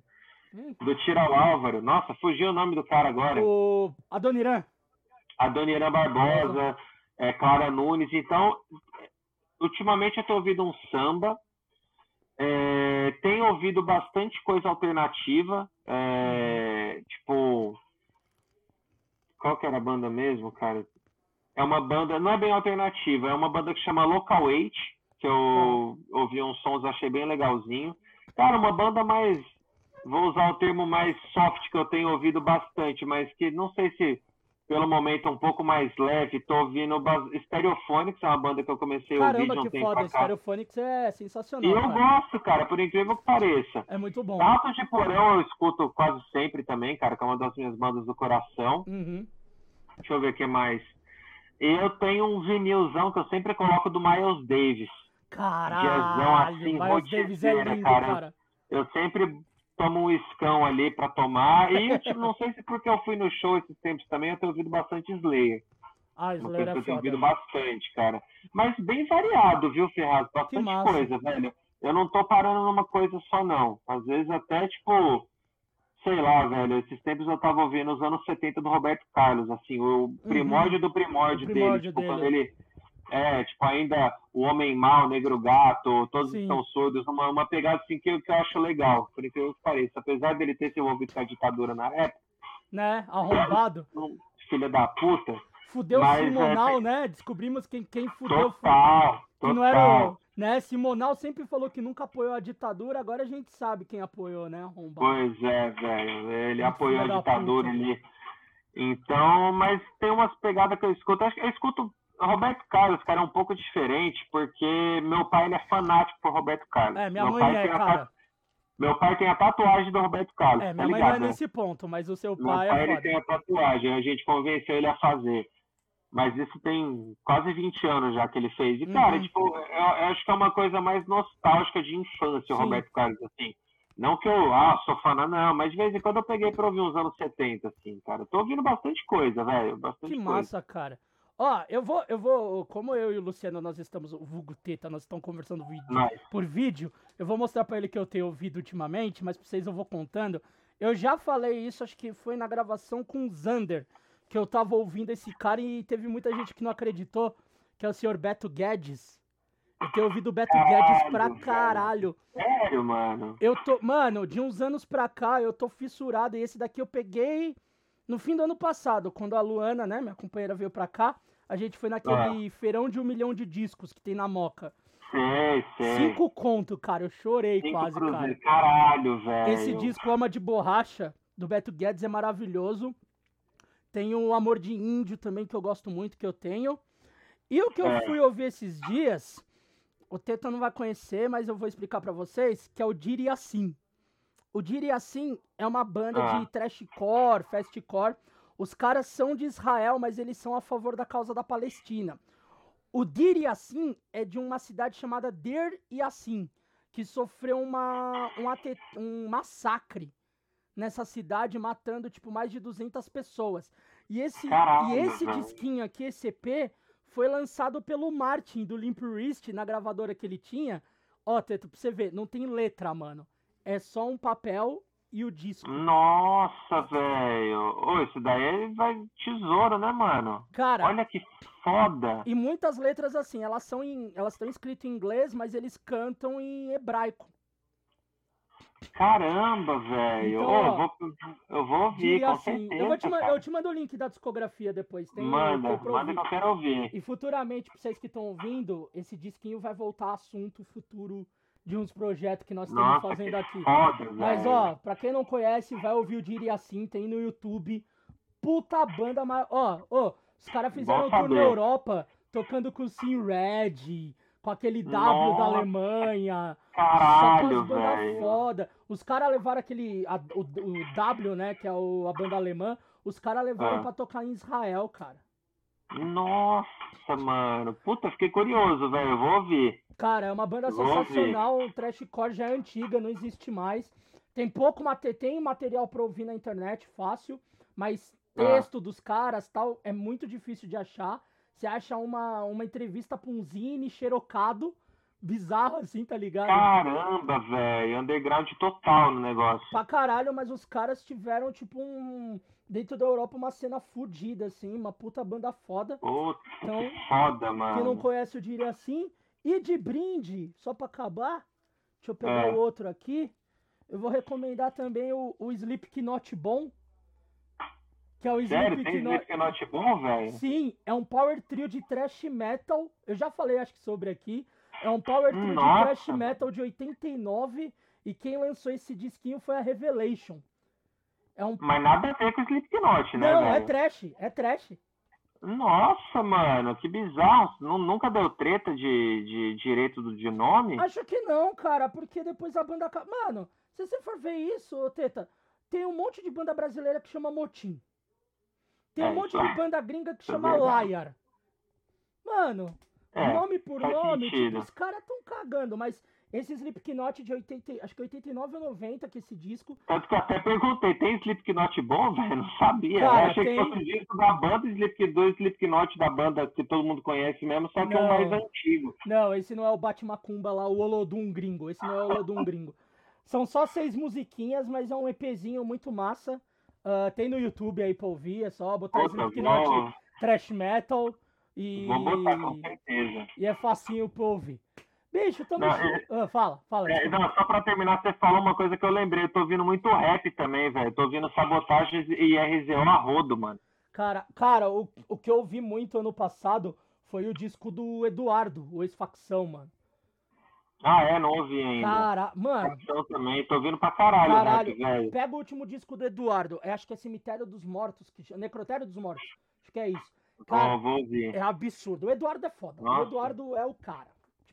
Tava ouvindo bastante. Só uma curiosidade, cara, bem, bem pra fechar. Até uns anos atrás eu não gostava muito de rap. sério, Até uns bons uns 7, 8 anos atrás eu não curtia muito ouvir rap, não. Cara, depois eu fui ouvindo. Eu acho que, tipo, eu fui, assim, nunca tive interesse de ouvir muito. Eu ouvi um pouquinho, não. Aquela coisa, né? Ah, tipo, mas é outra pegada. Sei lá. Cara, eu comecei a ouvir e falei, puta, que foda, mano. Hoje em dia eu escuto rap quase todo dia, mano. Cara, a gente tem, tem uma galera que costuma falar que o, o facção central é tipo o Cannibal Corpse do rap, né, mano? Porque É, as letras é cara, tudo louco, sangue, destruição, o Anatomy. Death do. Então é Rap, animal cara. demais, velho. Pelo amor de é Deus. louco, bicho. Cara, É estamos chegando no fim. Eu quero, mano, te agradecer demais por estar participando aqui hoje. É, foi muito legal a gente reviver não só coisas do seu passado, Nossa. do nosso passado juntos. E, mano, ah, o Art Cetera sempre tem espaço aqui quando você quiser, precisar, quiser divulgar algum bagulho, projetos futuros. Mano, a porta tá sempre aberta pra você. É, e, cara, só te agradecer por esse tempo, obrigado. É muito foda rever tudo isso e quando acabar essa porra dessa pandemia, a gente se trombar pra tomar uma Pra tomar e dar risada. Porra, faz favor, pode ser uma cachaçinha, a gente toma uma, dá as risadas e relembrar esses bons momentos. Irmão, obrigado. Com certeza. Cara, eu, que- eu na realidade, o agradecimento vem da minha parte, velho, porque você não tem noção como que eu, eu matei saudade revivendo muita coisa. Nossa amizade tem nem o que falar, acho que quase 15 anos aí, né, velho? Se não Sim. mais, né? De, de broderagem aí, 15 anos. E, cara, tipo, eu, eu falo a mesma coisa pra você, o, o espaço tá aberto, pô, do etc, pro mesão de boteco, quando vocês quiserem divulgar qualquer coisa lá também. E assim que acabar a pandemia, vamos cachaçar, velho. Porque a gente precisa comemorar quando acabar essa porra e tiver todo mundo vacinado.